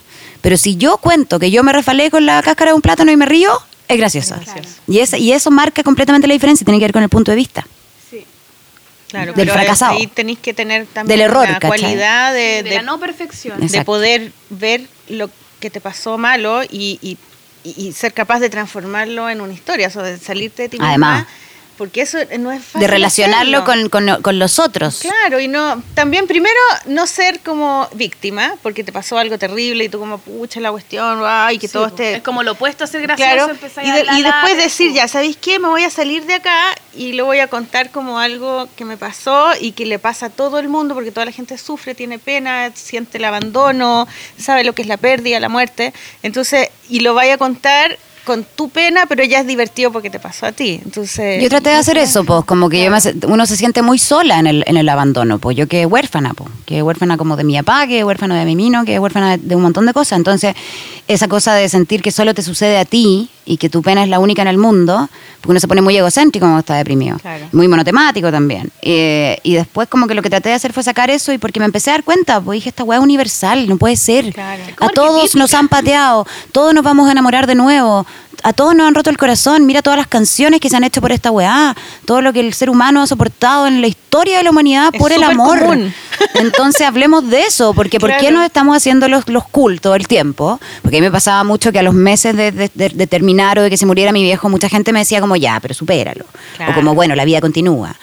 Puta, sí, pero ¿sabes que por algo los antiguos se tomaban tanto tiempo para los duelos y se encerraban en sus casas? O, no sé, los judíos, en el caso de mi familia, que igual no somos religiosos, pero no lo hicimos, pero los judíos tienen una manera de vivir el duelo que a mí me parece súper atinada. ¿Cómo Que es es? como siete días, bueno, es medio ridículo, pero igual siete días como sentados en el suelo comiendo huevos duros así, después como un mes vestidos de negro como sin salir y después como seis meses como sin escuchar música y después al año van a inaugurar la tumba, pero cerrado ese año se acabó, ¿cachai? Claro. O sea, en cambio los católicos o otras eh, eh, religiones más como, icon- como de íconos, de santos y de cosas, la animita, van, le ponen flores, la- en la tumba es donde está el muerto, se venera al muerto o al que se fue Todos los años. toda la vida. Toda la vida. En cambio en el judaísmo, en el judaísmo como la muerte está asociada, que pasaste a un lugar mejor, eh, se vive el duelo con estas etapas y luego se continúa. Entonces por algo Pero es será un año, escaleta. escaleta. No, ya no, ya nadie lo hace, excepto los muy ortodoxos. ¿Y cuánto Pero a lo que voy es que a lo que de- voy es que la vida contemporánea te exige como estar bien luego. Sí, y no claro, y no puede ser así. claro. ¿Cachai? No, yo recién, o sea, recién ahora, como que con el show también me sirvió mucho para impulsarme como a ¿Cuándo se murió tu papá? en abril, Ah, Hace poquito. hace poco igual, po. Ah. Sí, yo creo que menos de un año. eh, y todavía me acuerdo de él y me pongo a llorar. Ayer iba caminando por la calle, vi un viejito en una silla de ruedas y me acordé de él, ¿cachai? Porque además uno pelea como con cambiar ese último recuerdo de tu papá eh, o de cualquier anciano que fallezca cerca tuyo y que tú quieres, que, que es como ver ese ser humano tan eh, convertido en, en una cosa tan pequeña, tan desvalida, como cuando son guaguas de nuevo, como esa... Tenéis la como idea. que la vida ¿no? vuelve... Tenéis los recuerdos de cómo era. Entonces, ¿cómo fue cambiáis ese Ah. recuerdo tétrico al recuerdo de cuando tu padre era, ¿cachai? Porque también se Era muere, bacán. cuando se muere uno de tus papás, se muere una parte tuya de niña Eso es lo que yo también. encuentro acuático, porque se muere un poco de ti, po, un poco de tu historia. Tu Porque personalidad de hija. era De tu como, "Oye, herencia". Papá, ¿y tú qué hacías cuando no sé qué cosa? Oh, no, yo iba a tal parte. Y eso Sí. igual es una, una Sí. historia de uno. po. Eh, es claro, es, un- es un- es un cable- es una, una línea que uno tiene para atrás. una- claro, se cierra una línea. Sí. ¿cachai? Que si no la supiste aprovechar, que hay con un montón de dudas. Yo ayer estaba Sí. escuchando las entrevistas que diste, una en la radio cooperativa ¿Ya? hace poquito. Con la Robaretti. Sí, está Sí. bonita. Y hablaste de lo mismo y yo me puse a llorar. ¿En serio? Sí, porque el tema de que se te muere el papá lo encuentro terrible. Es o sea, heavy. yo no puedo. Es no, que tu como mamá y a tu papá Lo amo. Puta, Papi, yo te amo. también. Es que sobre todo, Entonces, claro. como que- y me puse a llorar y dije, chuta, que heavy poder hacer. O sea, te admiro que podáis hacer esto tan luego y, y de, de una manera tan buena, porque tampoco habláis de tu papá. Es en- que con la show, muerte es más difícil. Eh, pero, pero poder como sacar algo bueno de algo tan triste, tan salir de la tristeza. No es fácil salir Bueno, de de la ahí tristeza. siempre es la creatividad y todas Sí. esas cosas. Sí, eso ayuda mucho. O sea, de hecho, todos los, los cómics que más me gustan a mí son los que están hechos como autobiográficos y que están Mm. contados a través de, de un drama, de una pérdida, de un abandono, de una violación, de cosas como que son terribles y que la persona es lo suficientemente valiente como para salir de eso y hacer algo creativo.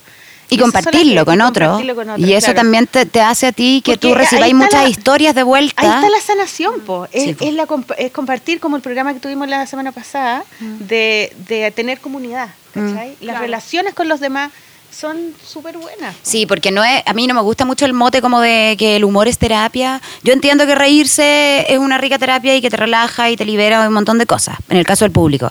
Pero a mí de verdad, como tú decís, lo, lo que me ha salvado, me ha sanado, más que el poder reírme, ha sido ese intercambio con la gente. Es sí. que eso es la humanidad misma, po. Mm. eso es como lo más esencial, más allá de si el dibujo es bonito, si la weá es divertida o si cualquier weá Es de lo que uno hace al final, que el- lo, fundamental y lo más primitivo, lo más esencial es la relación humana con otra persona. Y esa Claro. conexión la tenía a través de millones de weas, pero es a través de mostrarte a, a ti también como un ser humano, po, ¿cachai? Sí, po, Y eso cuando es uno ve una, a mí me pasa eso, cuando yo veo una algo que en donde yo veo a la persona que está haciéndolo, es donde digo, esta wea es buena, porque se mostró, porque porque Sí, está ahí, pues, Porque está su humanidad ahí como, como a flor de piel. Claro. Y se muestra La sensibilidad.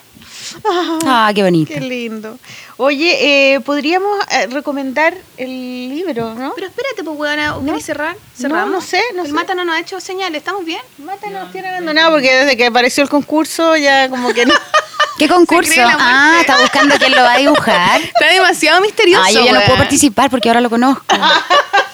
Qué rabia. Ya. No, podríamos hablar de... Pero ustedes querían eh, hacerme más preguntas, me habían sí, dicho yo de... quiero hablar de esa weá de salir del closet como mujer. Ya. Eso. Ah, eso y también lo de las chiquillas, las argentinas que vinieron hace poco y hicieron ese stand-up. Que Sí. es la Sí, de. Persona. persona, que es la Malena Pichot, otra... La, Vanessa Charo- Strauch, la. Charo López y la Ana Carolina. Que yo amo a la Charo López, la encuentro lo máximo. lo Ella- máximo. Ella dibuja también, ¿o no? No, la Charo no. no. Ay, pensé que dibujaba, pero No. encuentro, esa hueá ponte tú, yo O encuentro sea, que es son súper personas- amigas como de la Power Paola Sí, y pues, como que hacen unos talleres de dibujo con ella, la Ana Carolina Ah, con la Charo. eso, Ah, Pero la no dibujan Carolina dibuja- profesionalmente, La no. el otro día. La Sí. Sí, A la Male Pichot también son muy, dibujó. son muy juntas ellas mucho. muy divertidas y la Charo López yo encuentro que es de las hueonas que ¿Cómo tú miráis y te cagáis de la El risa. programa que tenían Cuelca. Cualca. Cualca. Cualca.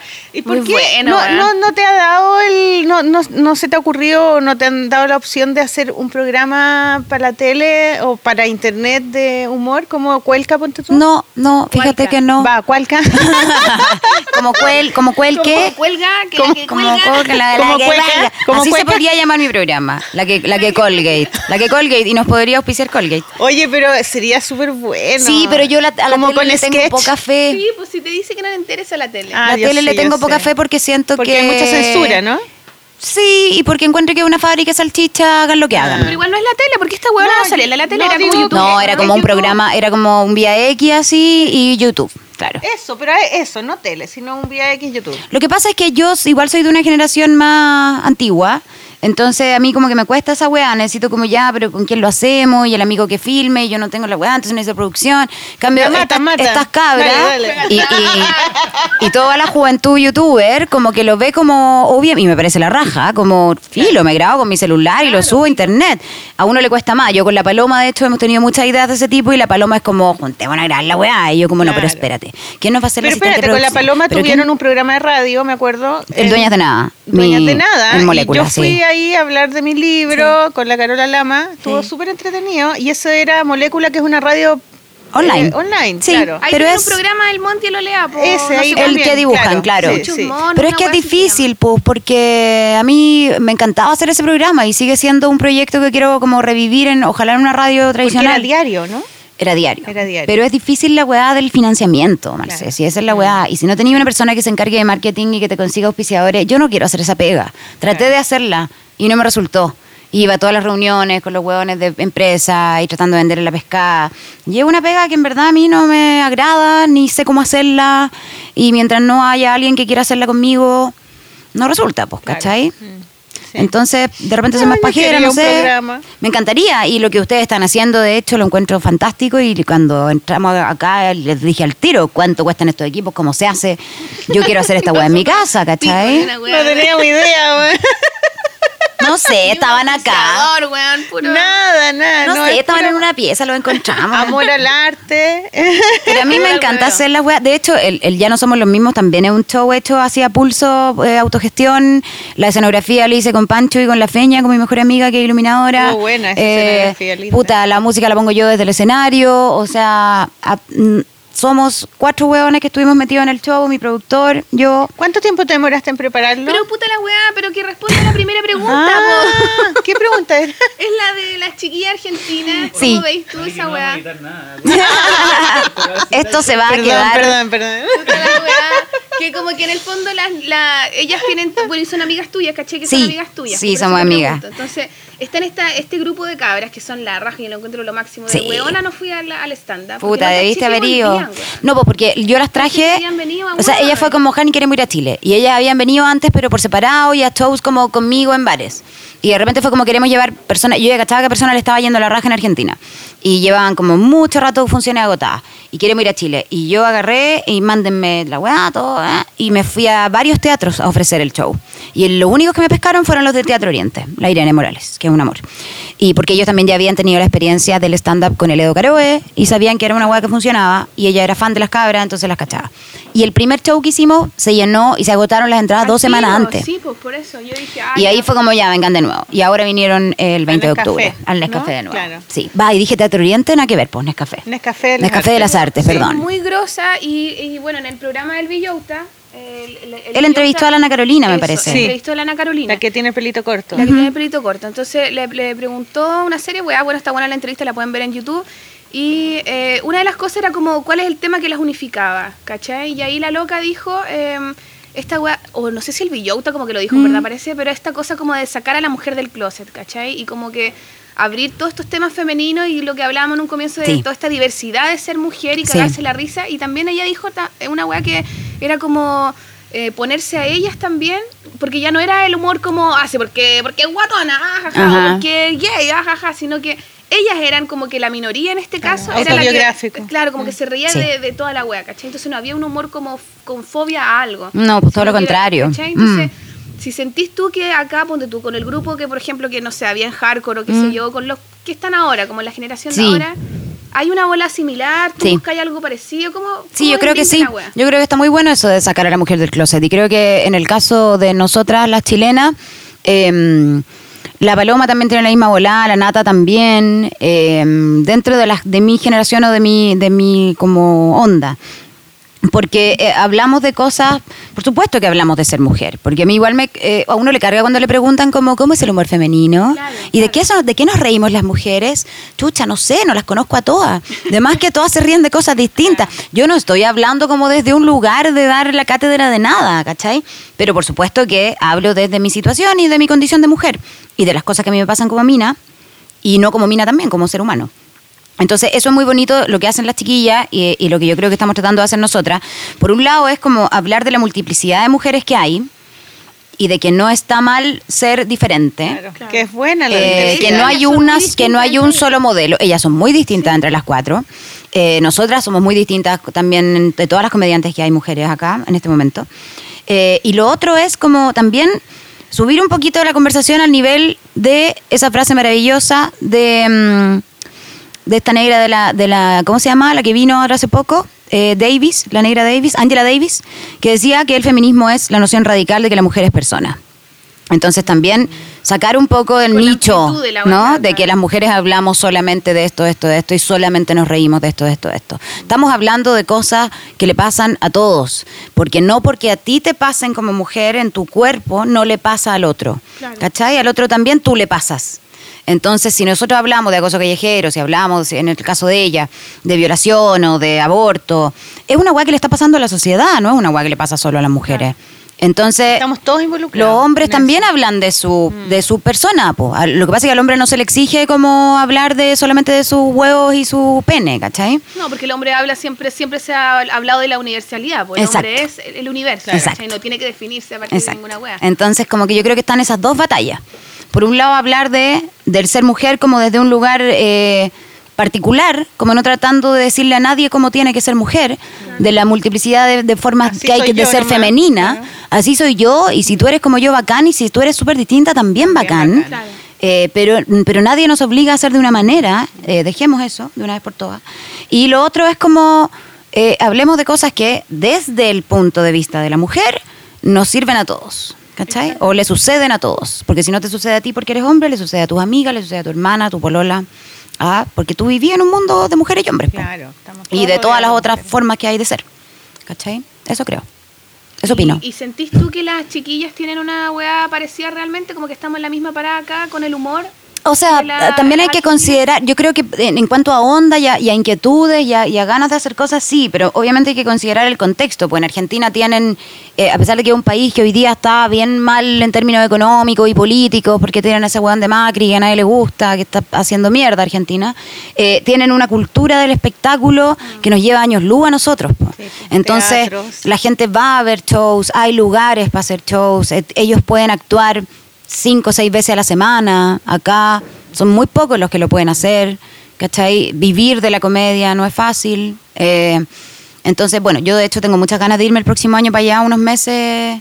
Claro, pero a también la- en, la, en, la, en la entrevista de la Ana Carolina, ¿se llama? Ana Carolina. Ella contaba que ella cuando empezó Ella a hacer stand-up, choras. eh, ella no existía el stand-up en, en Argentina. Y se Ella es fue- una de las primeras, primeras, Claro, se primeras. a Ella se fue a. Estados Unidos. Se fue a Nueva York a aprender stand-up, se metió en una escuela y empezó a hacer stand-up allá y hizo ocho años stand-up en Estados Sí. Unidos en inglés. Sí. Y después volvió a hacer stand-up acá, estuvo creo que dos años sin hacer nada, porque no sé qué le pasó, algo le pasó.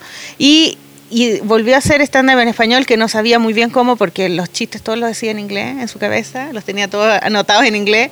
Y, mm, y que ahí después cuando volvió, ahora sí ya es algo que es común y todo. Entonces quizás también No, la aquí en Ana tiene un oficio también, pues, o sea, ahora es, es- es- nuevo el stand-up, Mm. pero pero es muy rápido que, se que, que se se, esparce. que se esparce, o sea, ya desde la Natalia en, en Viña, Mm. Sí, po.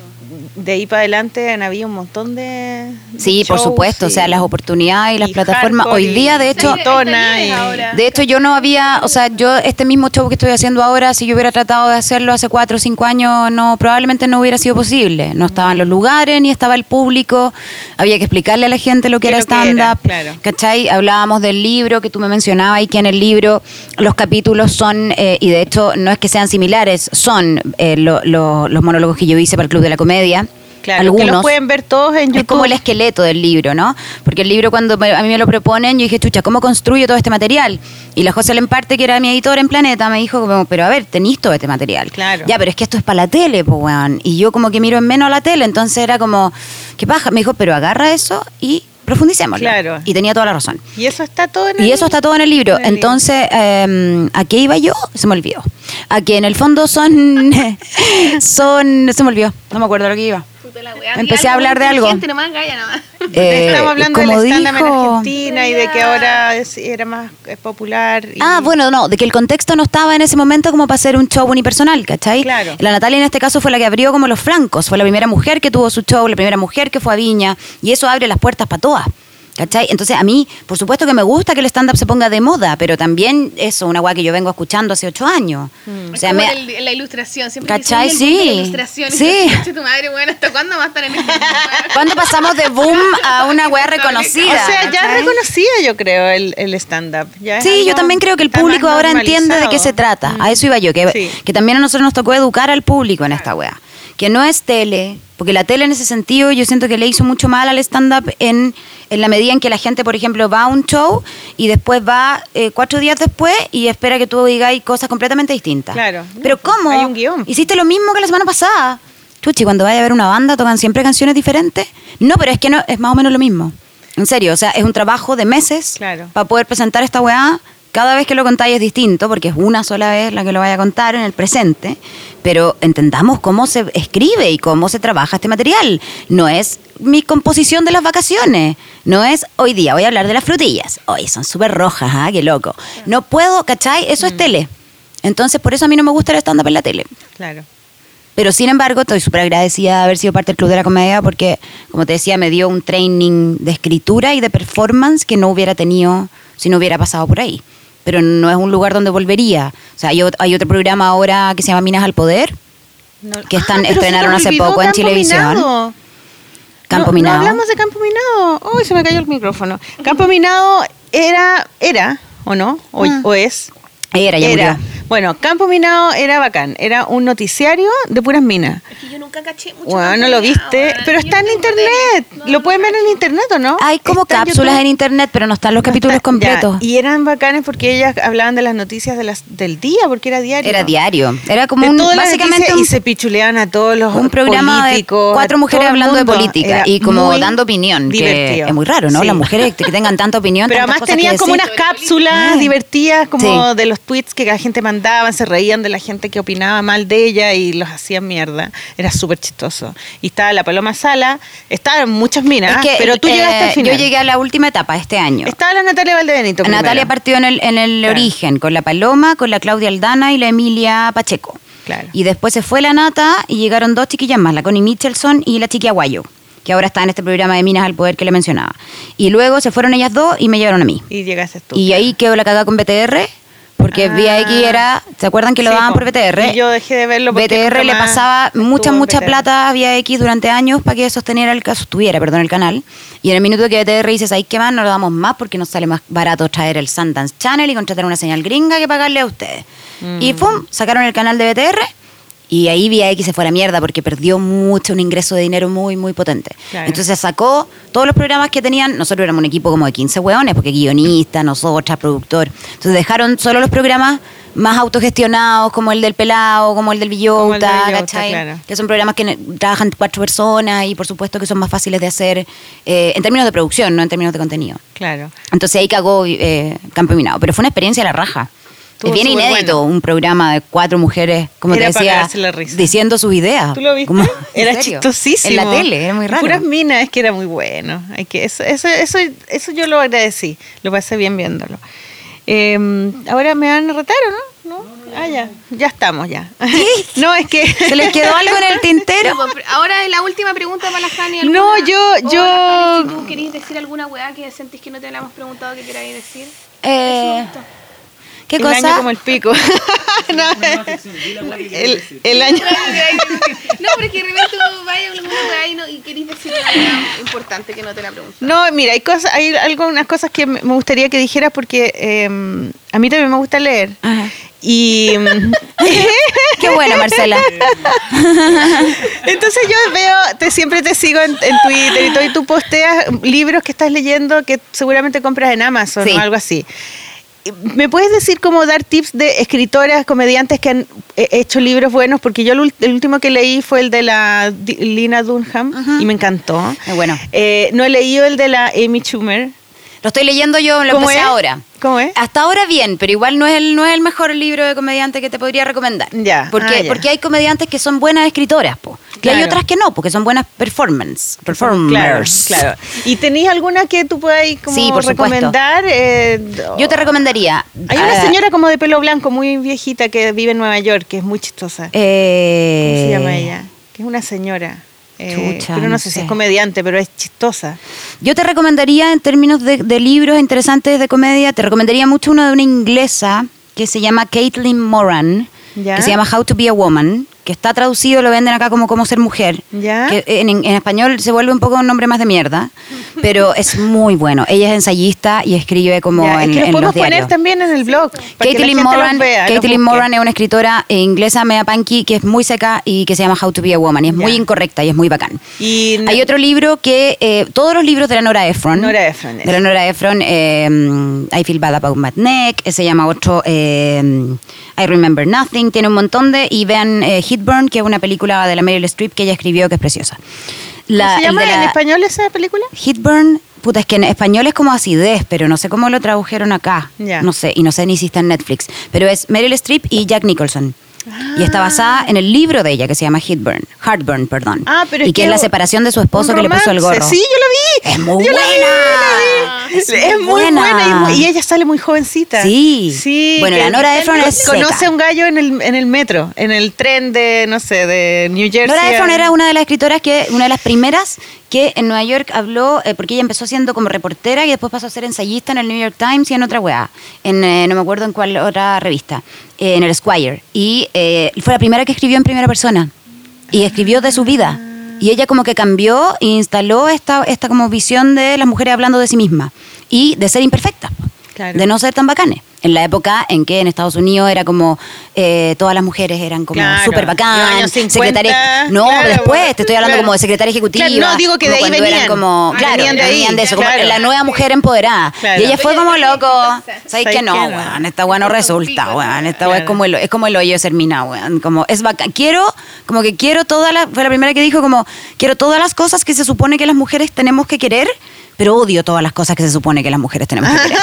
ser mina, tenerlo todo, ser perfecta, como que han sido eso, porque las minas vivimos tiempo. en una dicotomía constante en ese sentido. Ayer me entrevistaban de otra cosa y me preguntaban si yo me sentía una feminista perfecta o imperfecta. No, imperfecta. Imperfectísima, po. porque uno en el fondo todo, eh, eh, uno está luchando con que me acepto como soy, me quiero como soy, y esto que hablábamos de todas podemos ser distintas y está todo bien, pero por otro lado estamos tan arraigadas con eh, que igual queremos ser flacas y que igual si tú perdís tú, porque la belleza es el capital de la mujer joven, po, y si tú dejáis de ser joven perdí ese capital, entonces ya no le vaya a gustar a nadie, entonces y estáis siempre en esa lucha Tenés que tener algo guardado, po. Tenéis que tener algo para ti. de la- de lo- ese de discurso, cuerpo. no, no me importa, la No, weá y todo, ¿y pero qué? después te dicen una weá y tú sí, puta la Y después, puta, si el pantalón no te queda apretado, te vaya a la mierda, Claro, ¿cachai? claro. Y yo me estoy haciendo la depilación láser, weón, y es la mejor weá que he hecho en mi vida. Y me siento una feminista pésima al hacer eso. ¿Cachai? Y digo, chucha, que en el fondo también es no creerle a ninguna perfección y ninguna coherencia también. A Mm. mí esa weá de la coherencia me vale callampa, como que encuentro que, que no tiene ningún sentido porque es súper inhumano. Uno tiene incoherencia y son Sí. parte de la atracción que te hace... Que te hace ser interesante, Claro, pues, humana, ¿cachai? que era lo que hablábamos obvio, antes. po, ¿cachai? Como que hay que permitirse esas weas también. po. Entonces a mí me gustan mucho la- las mujeres que hablan desde ese lugar, como de que se ríen no solo de sus defectos, sino de que se ríen de... eh, Ah, de querer pertenecer también. Si todas queremos pertenecer y todas, todas hemos leído la suficiente cantidad de revistas femeninas para saber cómo debiéramos ser y uno igual sueña con eso.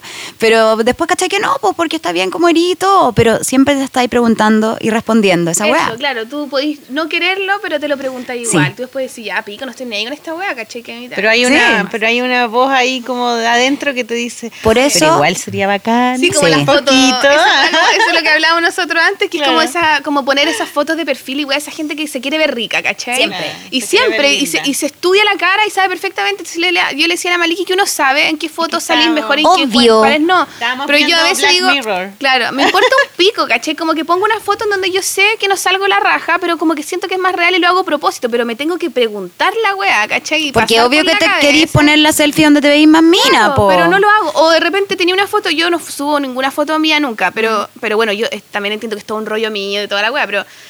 Y no lo hago y a veces digo, puta, podría ponerla, pero digo, no, no lo voy a hacer porque no, porque yo nunca lo hago. que uno empieza Está llena como de no soy reglas. así, no soy ese tipo Claro, de reglas que uno se soy- inventa. Yo soy hippie. Puta, a mí soy me costó como claro. 100 años pintarme la uña, weón. ¿Verdad Porque que tú no te maquilláis? No, yo nunca. Y pintarme la uña, es que es pintarse las uñas, po, weón. Pero decía, tú te pintas las "Ah, uñas". la- Sí, pero ahora no me las. Yo, no ponte tú, que la Pero gente me costó, encuentra tan, eh, por mi aspecto, tal vez me encuentran como poco femenina o no sé. Yo siempre he pensado que cuando la gente me trata de insultar a veces, no, yo encuentro que soy súper femenina. De hecho, yo soy muy de pintarme la uña, yo me maquillo todos los días y me preocupa mucho mi aspecto y soy muy frívola en ese sentido, en el buen sentido de la palabra, lo disfruto. Las cremas, me encanta comprarme weá, todo, la ropa. Pero me da risa que la gente te insulte diciéndote como lesbiana, como que te insultan diciéndote como gorda, Claro, como claro. fea, bigotúa. Sí, y como, ¿por qué eso está asociado a algo malo, cachai? y ahí yo creo que las mujeres hoy en día tenemos que dudar de todo. Y ahí ponte tú, la soledad es muy importante. Que era una weá que a las mujeres nos cuesta mucho lidiar con la soledad. Porque nos amenazan mucho también con Ay, Yo que pensé que era Ah, una. nos vamos a quedar sola, te voy a quedar sí. sola, soy loca, te voy a quedar sola. Estás pero weando, te voy a quedar sola. sola. Sí, como Ah, la tía, la sola. tía solterona. El abandono, Ah, ¿cachai? Como te voy a quedar sola sin tu fuente de vida Claro. que te da la vida, sin tu belleza, sin el weón que te ame. Mm. Y puta, la soledad es más importante que la mierda para tener una visión crítica, para dudar de todo lo que te están tratando de enseñar. Y eso yo creo que hoy día no lo estamos haciendo como sociedad, como poner en duda las weas. Sí, ¿verdad? Ya. ¿eh? No ¿Puede ser? comprarse ¿Creo tanto. eso realmente? Ni a uno mismo. po, Ni a uno mismo, O sea, po. ni a lo que te dicen ni a uno mismo, ¿cachai? Como burlarse ya hasta el fin de la wea. Pero, Mm. está bien. Pero lo que pasa es que también es difícil lo que también hablábamos, eso de, de definirse por negación. Que también eso pasa. po. Yo me di cuenta con la wea de pintarme las uñas, que a mí me gusta pintarme las uñas con los colorcitos y todo el huevo. Pero no lo hacía por negarme a esta vanidad, ¿cachai? No lo hacía no porque yo no quisiera al final. Pero porque te parecía como una- es lo tenía ya es asociado. Claro, lo tenía ya asociado a un tipo Bueno, de mujer que tú O sea, no una quieres mujer ser. que va y se arre- Claro. arregla mucho para mí es tonta, entonces yo no lo voy a hacer. Está perdiendo tiempo en eso. Claro, pero yo, weona, porque me perdí y me estoy perdiendo quizás de jugar con, con esas cositas de mujer, po. A mí me pasó cuando chica, cuando adolescente, que yo también tenía una visión de las minas como que eran tontas y eran frágiles y eran hueonas en el colegio. Entonces me juntaba con puro hombre. Y yo creo que ahí nació como mi masculinidad tan fuerte. Eh, entonces me juntaba con los cabros y me sentía súper aceptada con los cabros porque ahí yo creo que sí ocupaba lo chistosa para... Cuando no eres la más bonita, ni eres la más mina, eres, eres la más simpática. po. Claro. Entonces, eres la más Tenés simpática, que- tenés que compensar. Tienes que ser buena en algo. Pero después también me di cuenta que, puta, ¿sabéis que no es necesario? O sea, yo creo que ahí yo perdí mucho tiempo, como de encontrarme con Mr. Mujer, que lo encontré como de la, de la sororidad, de tener amigas, de, Claro. de compartir con mujeres y cachar que las mujeres son bacanes. Porque muchas veces las cabras, y les pasa todas en una etapa adolescente cuando estáis menos definidas, pensáis que para que los hombres te quieran o te acepten tenéis que ser como ellos. Y ahí está como esa hueá de masculinizarse mucho. Claro, o sea, tenéis que ser como igual a ellos, como que te vean. Tú tenés que igualarte Tenés que a su ser- mundo, claro, tenés en vez de tú el mostrarles a ellos cómo es este mundo. Claro. Sí, porque está tan desprestigiado el mundo femenino Exacto. que incluso uno mismo, como mujer, Reniega, entonces tú decís, chucha, soy más bacán porque me junto con los hueones. Claro, pues, o sea, soy de otro nivel, pues, bueno, Claro, soy aceptada por el mundo mainstream, yo no ¿cachai? estoy deseando que me deseen. Los reyes del universo me quieren. Estáis más Claro. cerca del poder al final. Además. ¿cachai? Entonces ahí cuando hablamos de mujeres en el poder o de representatividad de mujeres en el poder hoy día, Se abre la weá. claro, ahí se abre la weá. ¿Y qué tipo de mujeres están en el poder? ¿Es necesario masculinizarse para llegar a tener poder de en un mundo de hombres o no? Bueno, es una discusión muy Pero larga. esa, esa vuelta que uno se Pero da, es que ahora ya uno es adulta y tenéis grupos de mujeres que son como mucho más choras que los hombres. Sí, po. Porque son minas choras, porque dicen Sí, las cosas que po. piensan, que son inteligentes, Quizás cuando te que son cariñosas, ¿cachai? Que tienen todas las cosas que tenían las minas como buenas que, ten- que tienen que ver con lo femenino, con lo con acoger, con escuchar, que eso, puta, ¿no? Muy de los hombres, ¿cachai? Y, y después ya son adultas tienen, siguen teniendo eso, pero además tienen las mismas cualidades que tenían los niños cuando eran, cuando eran chicas que uno le gustaba, que eran inteligentes, que eran buenos para la Libertad, talla, claro. divertidos, que eran como eh, espontáneos al final. Sí. Porque eso al final lo que a uno le gustaba. Sí, Yo como también que- tenía la misma onda cuando era chica. Y a mí me siguen encantando Eran los hombres, ah, le paso la raja y sigo teniendo un montón de amigos simples, hombres. Les da lo mismo todo, ¿cachai? Entonces Pero, ahora, pero claro, pero uno ahora entiende cuál es la gracia de cada... Claro. Porque no somos iguales, pues sí, es verdad que no somos iguales. Ahí está la raja que no Pero somos ahora iguales. podemos Ya, pero tener, ahí pa'l otro. ya no es como que las, todas las minas son hueonas, ¿no? Claro. ¿Cachai? Es como que no, no te Es que querís separar. siente eso. Yo me acuerdo haber sentido esa wea, como, como que Mm. miráis alrededor y decís, ah, la wea es súper weona. Sí, Sí. chucha, ¿esto es ser mujer? Sí, no, Qué gracias. fome, ¿cachai? Sí, yo Sí. también. Sí. Como de aquí, ¿a dónde pertenezco entonces? Si estas Claro. minas son una lata, pertenezco al otro lado nomás. Mira, el hombre de la Alguien caverna. se viene Llegó hombre de despertando. Cromañón. Hola. Raimundo, la cara. Ay, pensé que eso era la ducha, como que Era te como- Ahí está baño, que son locos esta casa. Muy hippie. Es que llegó el Raimundo. Oye, andaba, Raimundo andaba en Argentina. Y le trajo y le trajo a la Sol Dulce de un libro súper lindo que tú Ah, vas a sí. recomendar, ¿cierto? Yo conectando, conectando todo, conectando todo. Muy bien, Ah, conductora. ya. Por Sí, eso, po. viste, te conocí a ti y yo dije, ahora ser mujer es diferente. Ah, Ahora me quiero pintar como tú, Maliki. Pero ahora no me pinté porque ahora andaba en otra cosa. Oye, ya, eh, pero recomiendan matas. No, Matas ya se nos, Matas se nos fue. Se nos fue el control, se aburrió. se nos Estábamos fue estábamos Mata. dando la lata, yo creo. Sí, ya se Ah, fue. ya, bueno, no nomás. importa. Entonces suena la Eh, En este momento está sonando la música, ustedes imagínense. eh, recomendemos primero el libro de la Hani para que lo, porque está libre, de hecho yo me lo ¿Está compré. todavía o no? Yo me lo compré hace un mes atrás. Mira qué bueno. Yo pensé que ya no existía. Escuché tu entrevista en la radio cooperativa, la escuché en vivo, creo. Ajá. Y, y como que me dije, ay, quiero ver ese show, quiero verlo. Y le dije a la Sol, Sol, veamos esta cuestión, está, me tinca caleta. Y me acordé que yo no me había comprado el libro. Y no me lo había comprado por una La razón. Maliki fue Y te lo muy dediqué. matea y dijo, no, yo quiero el libro y lo llevó al show. Es que necesito que me lo firme. Cuando me lo manda por Twitter y me dice como necesito que me autografíe el libro y está weando esta otra. Y era verdad. No, lo que pasa es que yo cuando este libro estaba, eh, fue ide- era idea, yo me acuerdo que tú te acercaste a mí y me dijiste, Maliki, yo voy a hacer un libro. Pero conversamos en algún momento. Yo estaba buscando Voy a hacer un libro y, y estoy súper nerviosa porque nunca he hecho un libro Eh. y, y quiero que tú me hagas las ilustraciones. Y puta, yo, ay, gracias, sí, ser- sería bacán. Pero entre medio de eso pasó lo que pasó con Feroces Editores. Verdad. Y, y uno de los Feroces Editores es tu hermano. Sí, po. Y entonces yo en ese momento, como para mí fue tan heavy lo que pasó, Sí, lo sé. que yo eh, dije, yo no puedo, yo no quiero ver a nadie No, que tenga que ver con ese mundo. Entonces, Jani Dueñas era hermana de él, entonces yo, lo- como hice como Villauta, la matemática. ¿Te mandaste, te mandaste un billota? Dije, no, no, no, no, yo no, no puedo. Entonces yo cerré las puertas, no salí nunca más a ninguna parte y no me quise encontrar con nadie que tuviera que ver con ellos. Entonces nunca más te vi, nunca más Por vi a asociación nadie. no- Sí. nos distanciamos. Sí, Pero sí, yo no- lo entendí perfectamente. ¿ah? Y, y en el- yo sé, pues, Sí, si tú eres y después lo conversamos y no- sí, y nos no problema. Pero, en es- pero después salió el libro y me di cuenta que los dibujos los había hecho otra niña que yo no conocía y que después cachamos que era la Catabú. pues, Sí, pero en el libro dice Catalina Bustos. es no- que ella todavía no tenía tanta Claro. identidad como la tiene ahora. Y bueno, el libro yo lo había visto, igual yo lo había visto porque la, la, la Annelise lo tenía. Sí, claro. Entonces ya, yo ya había leído algunos y me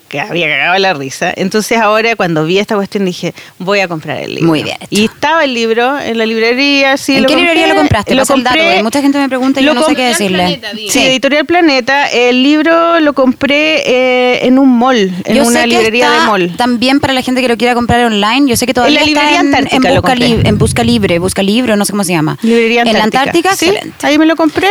En Y a un módico precio. Sí, está bueno y no y yo lo leí así Y el, el, el prólogo en un de rato. Lore Benjan, me La Lore, lo bueno. Lore Penjan también me hizo debieras el prólogo. invitarla, debieras invitarla a Sí, este podcast, Lore, a Lore Lore Benjan, Peñán un es universo de, de máximo. personas. Ella eh, me hizo el prólogo en mi primer libro, en el diario íntimo, ¿te Mira, acuerdas? ¿verdad? Y ahí la conocí bien a la Lore, nos hicimos amigas, varios años. Después no la he visto por cosas, pero en realidad me encantaría verla, la he hecho de menos. Y, y su prólogo es para cagarse Para cagarse la risa. Y la paloma hizo la contratapa. Oye, esto te queríamos preguntar, ¿esta foto es real antigua o te la sacaste? No, nos la sacamos para cuando teníamos un grupo de stand-up que se llamaba Niño Gordo, que fue cuando yo empecé a trabajar con La Paloma y con Felipe Núñez, otro amigo. ¿verdad? Y hacíamos Niño Gordo en el Cachafá, en el segundo yo piso. lo vi, yo vi Niño Gordo. Ahí tú fuiste, al Yo Cachafá fui, arriba, sí, ¿te sí. acordáis? Donde yo no podía llevar a mis padres, imagínate. Claro, porque Ahí era muy punk. Nos fuimos a sacar esa foto a Balmans, que está ahí en Irarrázaval, donde nos sacaban a nosotros las fotos para el anuario del colegio, en el manual de sala, en esa época. Todas las fotos del manual de sala de cualquier cosa formal era en Balmans. Y Balmans, yo no sé si existe todavía, espero que sí. Este laboratorio fotográfico que afuera tienen como fotos de Blanca Levín, Ah. fotos de. como toda la ¡Qué gente famosa que se iba a sacar fotos. Y ya éramos grandes, digamos, esto fue hace unos cuatro años, pero me- nos fuimos a sacar fotos con cara de anuario. Entonces nos hicimimos una sesión de fotos y, ahí dice, yo puse Jani esa foto. Dueñas, reina del universo. Así, esa soy yo. es muy linda. Bueno, entonces este libro está demasiado cómico. Eh, tiene una tiene algunas partes que están hechas como, como cuaderno de colegio, con líneas y todo, ¿no? Sí, tiene al final la revista Mis 17. Mis Tiene la 37, revista perdón. Mi- Mis Mis 37, 37 con vida social, horóscopo, Claro. cartas, al, cartas al que director. está en color, incluso con fotos y Sí. todo. Muy chistosa, como una parodia a las revistas de adolescentes. Sí. Y tiene los dibujos de la Catabú eh, como en cada capítulo entre medio. Está súper chistoso. Es muy bueno. ¿Y Así qué otro que libro iba a recomendar del argi- de que te La, habían traído? Qué mm, bonito ese. La Sol tiene. Yo quería recomendar este. Shh, caramba, Oye, ya, chiquillo, pues, ya, esta cuestión pues, esta, esta weá de pues, mujeres es nomás. profesional esta cuestión. Paremos el huevo. Bueno, ¿qué tanta weá? ¿Qué tanta weá? tomamos el tiempo. Ya pues mata, controla la situación varonil acá. Calladito, calladito, que calle. Vaya al baño, Mariqui. Yo, yo Ya, recomiendo Marcela este va a ir a mear mientras tú recomiendas el libro. Yo quiero recomendar este libro que es de Germano Suyo y Albertine, que es de la editorial Limonero, que es de Argentina y que se llama Mi Pequeño. Y que es muy bonito. Bueno, yo ahora estoy en toda la dinámica maternal, que es muy divertido porque es como lo que yo me negaba un poco antes de mi dinámica femenina.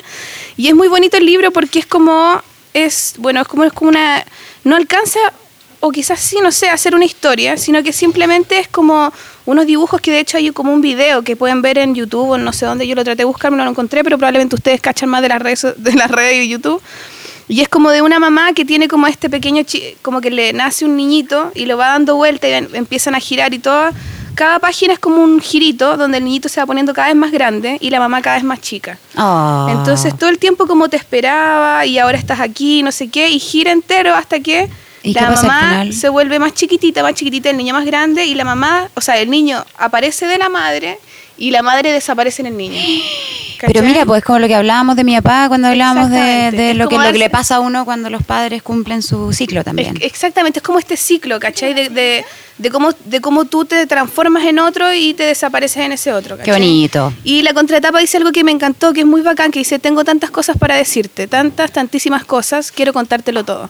y que yo Oh, creo que resume mucho esa dinámica de querer, de querer enseñarle algo a alguien, ¿cachai? Como del final de querer contar historia y contar historia a la gente y de compartirla y ser humano con otra persona, es de contarle algo, pues, ¿cachai? De, tener algo en ti, de decir, te lo quiero entregar, ¿cachai? Te quiero entregar este libro, te quiero entregar este chiste, te quiero entregar este dibujo. Mm. Y eso me encantó.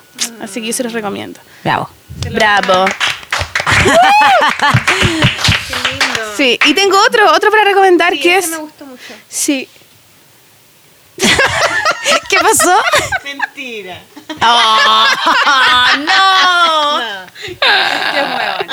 No lo vamos a decir al aire. Ruido, pero el ruido. Va a quedar secreto. Ay, ese libro yo lo quiero. Este libro es maravilloso, bueno, es de, bueno, es de la Qué es linda la poesía, edición. Es precioso. Es maravilloso. Es poesía de la Violeta Parra. Es el- yo creo que no sé, debe ser el primer libro. Edición Universidad de Valparaíso, editorial. No, este, este salió hace poco. Salió hace Eh, poquito. Sí. Pero será el primero que publica solo la poesía de Violeta, porque no hay obra de Violeta, porque hay otros donde salen los cuadros, donde sale. ¿Sabéis que yo le regalé a mi ex una vez un libro de... Hay uno de, Violeta Parra de ocho libros. Sí. Pero ahí es como su obra pictórica.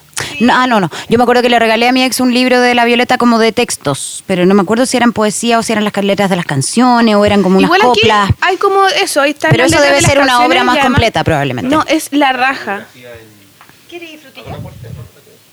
¿Un aporte de un hombre? ¿Quieren un aporte de un hombre? Ya, Raimundo, ¿quieres decir algo? Tienes que decirlo en el micrófono. El aporte del patriarcado. Ya, ven, viene, viene, una, viene una tula a hablar. ¡Ay, qué nervio! Hola a todos. Em, bueno, aquí en, en esta, ah, en este ambiente determinista eh, quisiera da- dar un poco la nota distinta y comentar que ese libro que dice Hani probablemente es un libro eh, llamado la, que es la, la autobiografía de Violeta Parra escrita en décimas Eso es. Que es muy lindo. Ustedes saben, la décima es una, es una forma literaria tradicional que viene, Sí, claro, desde, el- desde, el- desde España, pero que en Chile eh, alcanzó una, una altura muy importante. Eso es. Mi ex lo tiene, se lo vamos a pedir. Gracias, Hablo, hablo ¿Cómo se del... llama ese libro? no ¿El que habláis tú, cómo se Sí, llama? no sé. Es como la biografía de Violeta Parra. en- Pero estos son poemas. Estos son, mira, este, este, este libro se llama, este libro reúne la creación poética, gracias a Raimundo. Oye, gracias por el aporte. ¿eh? Muchas gracias. Muy acertado. La polola te lo acepta. Eh, no, el que yo hablo dice, este libro reúne la creación poética de toda una vida, incluyendo sus composiciones más famosas, también sus décimas, junto con textos inéditos, entre otros. Estas páginas invitan a una nueva lectura de la obra de Violeta Parra, en la que cada poema se presenta al lector con todo su valor estilístico y su potencia humana, y se sostiene en la página como palabra erguida, que es como un Octavio Paz definió, no, como Octavio Paz definió la verdadera poesía. ¿Cachai? No, es muy bonito y es, es- es- es realmente bacán le- leerlo. Yo de repente lo leo en voz alta en la noche y la otra vez leía el... Se- le- ¿El gavilán? léeselo a tu bebé. No sé si lo leo, te lo juro. Ah. Lo, lo hago por- en ese sentido. Y la otra vez estaba leyendo El Gavilán, weón, y era brigio porque era como que estás leyendo un conjuro. el gavilán es para la cagada. Yo quedé para la cagada y lo estaba Sí. así, Gavilán, Gavilán, que me muero, Gavilán, que me muero, Gavilán, No, Gavilán. es- y yo así, es la oh. locura, sí. Weona, sentí así real como una wea como que podía parecer potente. cualquier cosa. no, era muy, muy, Nuestra muy primera bacán. artista punk. Sí, no, la raja Violeta Oye, tengo una pregunta antes de que mortal. terminemos. Después de esta, porque llevamos 24 horas hablando, siento. Lo que, lo que, madre, llegamos al tengo que decir que ha sido muy agradable. ¿A qué hora cambiamos la mesa para la 11? ¿Por qué se llama La Polola el podcast? ¿Por qué se llama la polola malika? Es que no siempre he querido ser la polola. serio, por eso se llama así. Cuando era chica siempre quería ser la polola, La de, polola de alguien, nunca alguien. ten- era la polola de Que te nadie. dijeran como oh, mi, oh, mi polola. Y, y, y ese y ese nombre es un nombre súper chileno Sí. que no existe en ningún otro lado. Y siempre que, las veces que he ido al extranjero los últimos años por los festivales de cómic y eso, eh, se me sale preguntar, ¿y es tu polola? ¿Tenía el pololo? Y me quedan mirando como, ¿qué es eso? ¿Qué Es es, muy polola? chilena, sí. Ay, es como la novia. Ay, qué bonito. Pololo. bonito. Y siempre me pasa lo mismo. Entonces como que encuentro que es un súper buen nombre. Es bonito. Pero me han dicho muchas cosas como, hoy nada que ver, porque es como machista, porque no sé, porque Claro, es- como que te definen te en define términos en de términos otro. de otro, claro. Pero Ah, no, no, ya, lo- esto es mucho más Gil, es como Sí. muy de sonar, de que suena lindo nomás, Está perfecto. ¿cachai? Es Eso. una cosa musical, más que Sí, nada. es Sí. Mira, hay otro libro de la Violeta Parra, El diablo en la música, La muerte del amor en el, en el gavilán, de Violeta Parra. Ya, está bueno. Qué buen libro. Bueno, hay muchas cosas de Violeta Parra, la queremos mucho. Ya, Sí. eso. eso es ah, pero ya, entonces esos son los datos que Mata ya no nos pesca ni un pico con la música. Se fue, ya se fue. sí, bueno, y de dato de, de de dato de, salir, hacer de dato de eh, hacer primero, primero- fin de semana, Mañana y pasado, Ictus. mañana y pasado Teatro Ictus, 22.15 horas. ¿Por qué 22.15? Que es un horario como ustedes podrían decir, ¿qué horario más de mierda? ¿Por qué no a las 10 y media? ¿Por qué no a las 10? Porque hay un vinito ventisquero de cortesía para los que lleguen a las 22.15. A las 22.30 más o menos se abre la sala. Si usted llega más tarde, no va a alcanzar el vino y no va a estar tan curado como yo que me tomo una botella de whisky en el camarín. Entonces, trate de llegar a la hora. Y, ¿Hay mm, cura? No, No, ¿ah? no, no ¿Cómo puedo. se te ocurre, Maliki? No sé por qué. ¿Cómo se- No, lo he hecho. Lo he- en esa época del cachafaz lo hacía. Sí, y terrible. Tomaba Tomaba mucho. sí. No, tomábamos whisky también, pero nos tomábamos la botella entera. Ahora no, me, me tomo un vasito antes sin hielo y después me tomo el vasito con hielo arriba del escenario. Eso sería Ah, todo. ya. Pero no puedo, no puedo actuar ni volar ni curar. No puedo. No, pierdo toda la seguridad, po. Se me va la cresta la cuestión. Entonces, mañana y pasado ya no somos los mismos. Últimas dos funciones, Teatro Ictus, entradas en Dale Ticket o en la boletería del teatro. Vayan para que nos despidamos con bombos y platillos de este ciclo tan bonito. Está muy bueno, está muy recomendado. demasiado divertido. Tienen que Para cagarse la risa. Y lo otro es que tenemos nosotras una charla Eso sí, sobre la polola eh, en la Universidad Diego Portales. Ah, ya están haciendo charlas a pito de esto. ¡Qué Primera vez que nos invitan. Sí. Sí, nos invitaron a otro que no vamos a poder ir porque la Sol va a estar con postnatal. Entonces y tuvimos que rechazar la invitación. ¿Cuál era ese? Era eh, en diciembre, Ah. una cosa de cómics de mujeres, comiqueras. Ah, parece que sí, sí me acuerdo. Sí. Eh, voy a, va, eh, eh, vamos a ir al el sábado.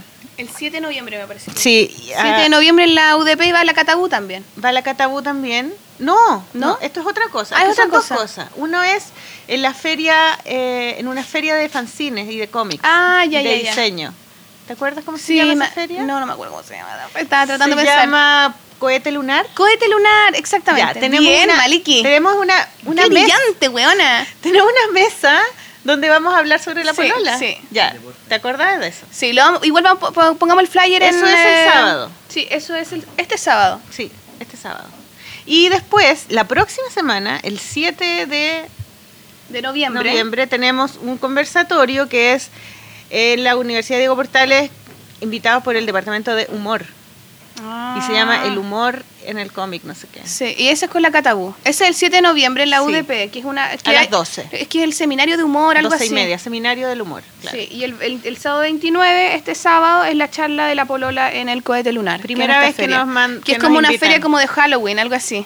Bueno, o sea, 29. es porque es, es en la fecha de Halloween, pero es una, es una Claro. feria que lleva varias, eh, varios, no, ¿cómo se dice? Números. eh, Varias veces se ha hecho. Muy bien.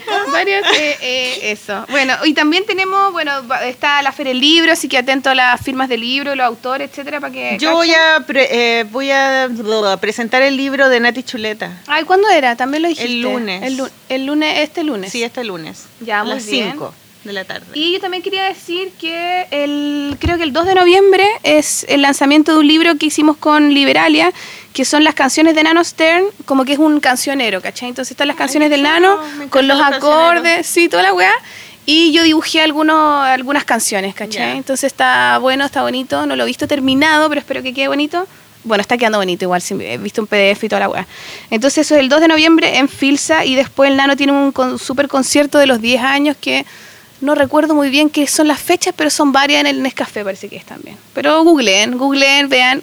Les dejo la inquietud. Oye, eh, un saludo para Itaca. Itaca también. Itaca FM y a todas las personas que nos están escuchando en Europa. Oye, y otra cosa que hay una película chilena que se llama Las Plantas. Sí, sí. Itaca, Europa. Gente europea de Europa, saludos. España. Invítennos. Coño. Eh, No.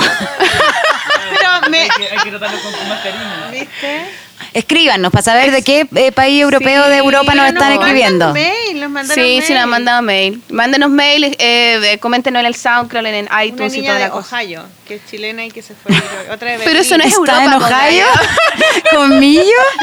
en Ohio. No Europa, pero bueno. Ahí en, una- en esa ciudad europea de Ohio. cosa es Europa. No, hay una niña que me escribió que, que es de Salzburgo, de Austria. Ahí sí. Sí, eso es de Austria. Y está haciendo como una eh, filología románica, se llama. Es ¿Qué un es curso de, no sé. Filología románica. Sí. bueno, ella está haciendo ese curso y, y va a hacer su tesis sobre cómic autobiográfico femenino. Y me mandó un mail a mí y a la Power Paola para que le mandáramos sí, unos libros. Un saludo entonces para Saludos. ¿cómo se llama el lugar? Se llama, no sé, Fontrap. María Fontrap. La señorita Estás Fontrat. inventando, weona. No, te lo juro que es verdad. Te lo voy a mostrar en mail después. Ya, muéstramelo, queremos comprobarlo. Y gracias por dejar su mensaje en, en, Inst- en, em, SoundCloud. Dejan Sí. también mensajes. Eso sí, ahora Sí. dejado más. Sí. En iTunes también, pues acuérdense de ponernos valoraciones y reseñas. Y lo último que quiero decir es la película Las Plantas, que es una película chilena. Ah, ¿verdad que tú hiciste una ficha? Sí, eh, una película chilena independiente de Roberto Doveris que salió hace poquito y que va a estar en la eh, va a estar en todas las regiones y, y va a estar en el Hoyts de la Reina. También va a estar en cine así como populares que la pueden ir a ver fácilmente. Se llama Las Plantas y ahí, claro, nos invitaron a otros dibujantes. Estaba la Catherine Subnem también, Ya. la Les Vilais y unos cabros, Pablo del Cielo también. Y nos, nos invitaron a hacer una, el afiche, como un afiche alternativo, ¿cachai? Y los pusieron en la van premiera ahí en la... En el En Cine Arte Alameda. Mm. Entonces, eh, vimos la película, está muy buena, la recomiendo, cine independiente, La Raja, chileno, vayan a verlo. Eso. Yeah, y ahora, Uh. con esta música, Esta es la música de concurso. ¿qué nos dice música concurso? Claro, po. y tenemos un concurso Ta, ta, ta, todavía. ta, Bueno, este concurso nos dice que tenemos un concurso, pero no un nuevo concurso, sino que les queremos recordar para que sigan participando, porque tienen hasta este domingo para concursar a nuestro. Nos han super- llegado caleta de dibujos. Matas. Tienes mucho, mucho, mucha gente. te Así que anímense, este chiquillos, momento. chiquillos. Sí. Entonces, motívense, chiquillos. ¿A dónde tienen que mandar el dibujo de Matas? primero, ¿qué, qué, qué es el concurso? tienen que imaginarse cómo es Matas. ¿Cómo se imaginan a Matas? Exactamente, ¿cómo ¿Saben quién es Mata? Mata es nuestro capitán del barco, aquí el que lleva los controles de la que nave, el que pone los micrófonos.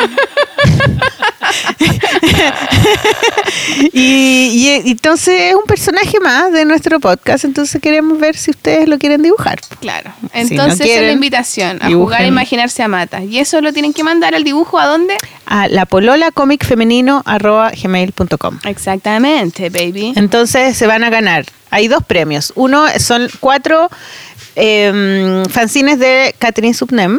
Eso es como un combo. Súper bueno, sí. Y em, el otro es El una copia de Mocha Dick, que es de Ortega y Martínez. Un editorial Planeta. Y eh, muchas gracias, Editorial Planeta. Sí, también por se ha mandarnos Editorial Planeta esos, con esos nosotros. regalos. Sí, muy bueno. Entonces, eh, manden los dibujos, tienen toda esta semana y mm, Hasta, hasta este domingo tienen. hasta este domingo a las 00 horas. Así que eso, Ya. mortal chiquilla, ¿Qué a motivarse. Y ah, yo quería hablar de un libro que va a salir, que no va a salir por la Feria del Libro, el que estoy haciendo la embarazada, que finalmente Ah, va a salir. va a salir este año. Tiene que salir este año. Pero Entonces este año fijo. no la Feria del Libro. No la Feria del Libro va a salir en diciembre. Ah, para la Pascua. Para la Pascua. Qué buena. Y va a salir, eh, parece que vamos a hacer el lanzamiento en la Furia del Libro. Que es una feria muy Ah, bacán que se pone en el GAM, que son de la editorial, de la editorial independiente, bueno, de la editorial de la, La, Furia, Furia Libro. es bacán, me encanta. Siempre me compro libros bonitos ahí. Así que atentos para el libro, se va a llamar Historia Ilustrada de un embarazo, me parece. Y lo vamos a lanzar en La Furia, ojalá. Eh, cuando tenga fecha se las voy a decir. Pero estoy contenta porque finalmente va a salir este libro. No, va- Muy bueno. no lo vamos a lanzar con guatita, pero sí con guaguita. ¡Ay, con guaguita! ¡Qué lindo! Sí, así que bacán, pues para que vayan tantos invitados. Cualquier información la voy a compartir prontamente. Rafael va a tener cuánto? Un- una Nada, menos de semana. un mes. Ah, ¡Ay, qué emoción! así que eso. Ya. Estamos, estamos con eso. Estamos con el concurso. Yeah. ¿Lista? ¿Estamos listas o no estamos listas? Súper tarde, yo me Sí. tengo que ir. Yo también Ya. me tengo que- yo me estoy pidiendo el Uber en este Nos momento. fuimos a la ¿ah? chucha, nos fuimos a la chucha. Ya, última Lo canción. siento. Sí, Cari, presentamos la última juégatela. canción. Esta Ya. es la canción de la despedida. Eso. Es una canción muy preciosísima que yo uso eh, en mi show cuando termina. Termina como bien arriba con una canción que tienen que ir a verlo para que entiendan. Y inmediatamente después de esa canción, cuando la gente va saliendo del, del- del teatro, yo pongo este tema de Jorge Mercado que se llama Cambian las cosas del lugar. Y que es ahí, directo al corazón. Buena, nos Chao, chiquillos. Muchas gracias, Jani, por Gracias por invitarme. Vayan al Teatro Ictus, Te un teatro muy importante también, un show muy bacán, fin de semana, última vez que pueden ir a la Jani, así que bacán. Gracias, niñas, lo pasé muy bien. Chao, chao. Chao.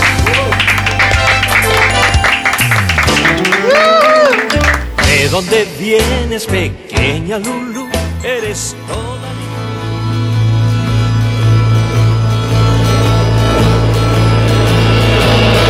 Sabes que fuimos corriendo los dos y doblaste en el callejón. Me miraste y dijiste adiós.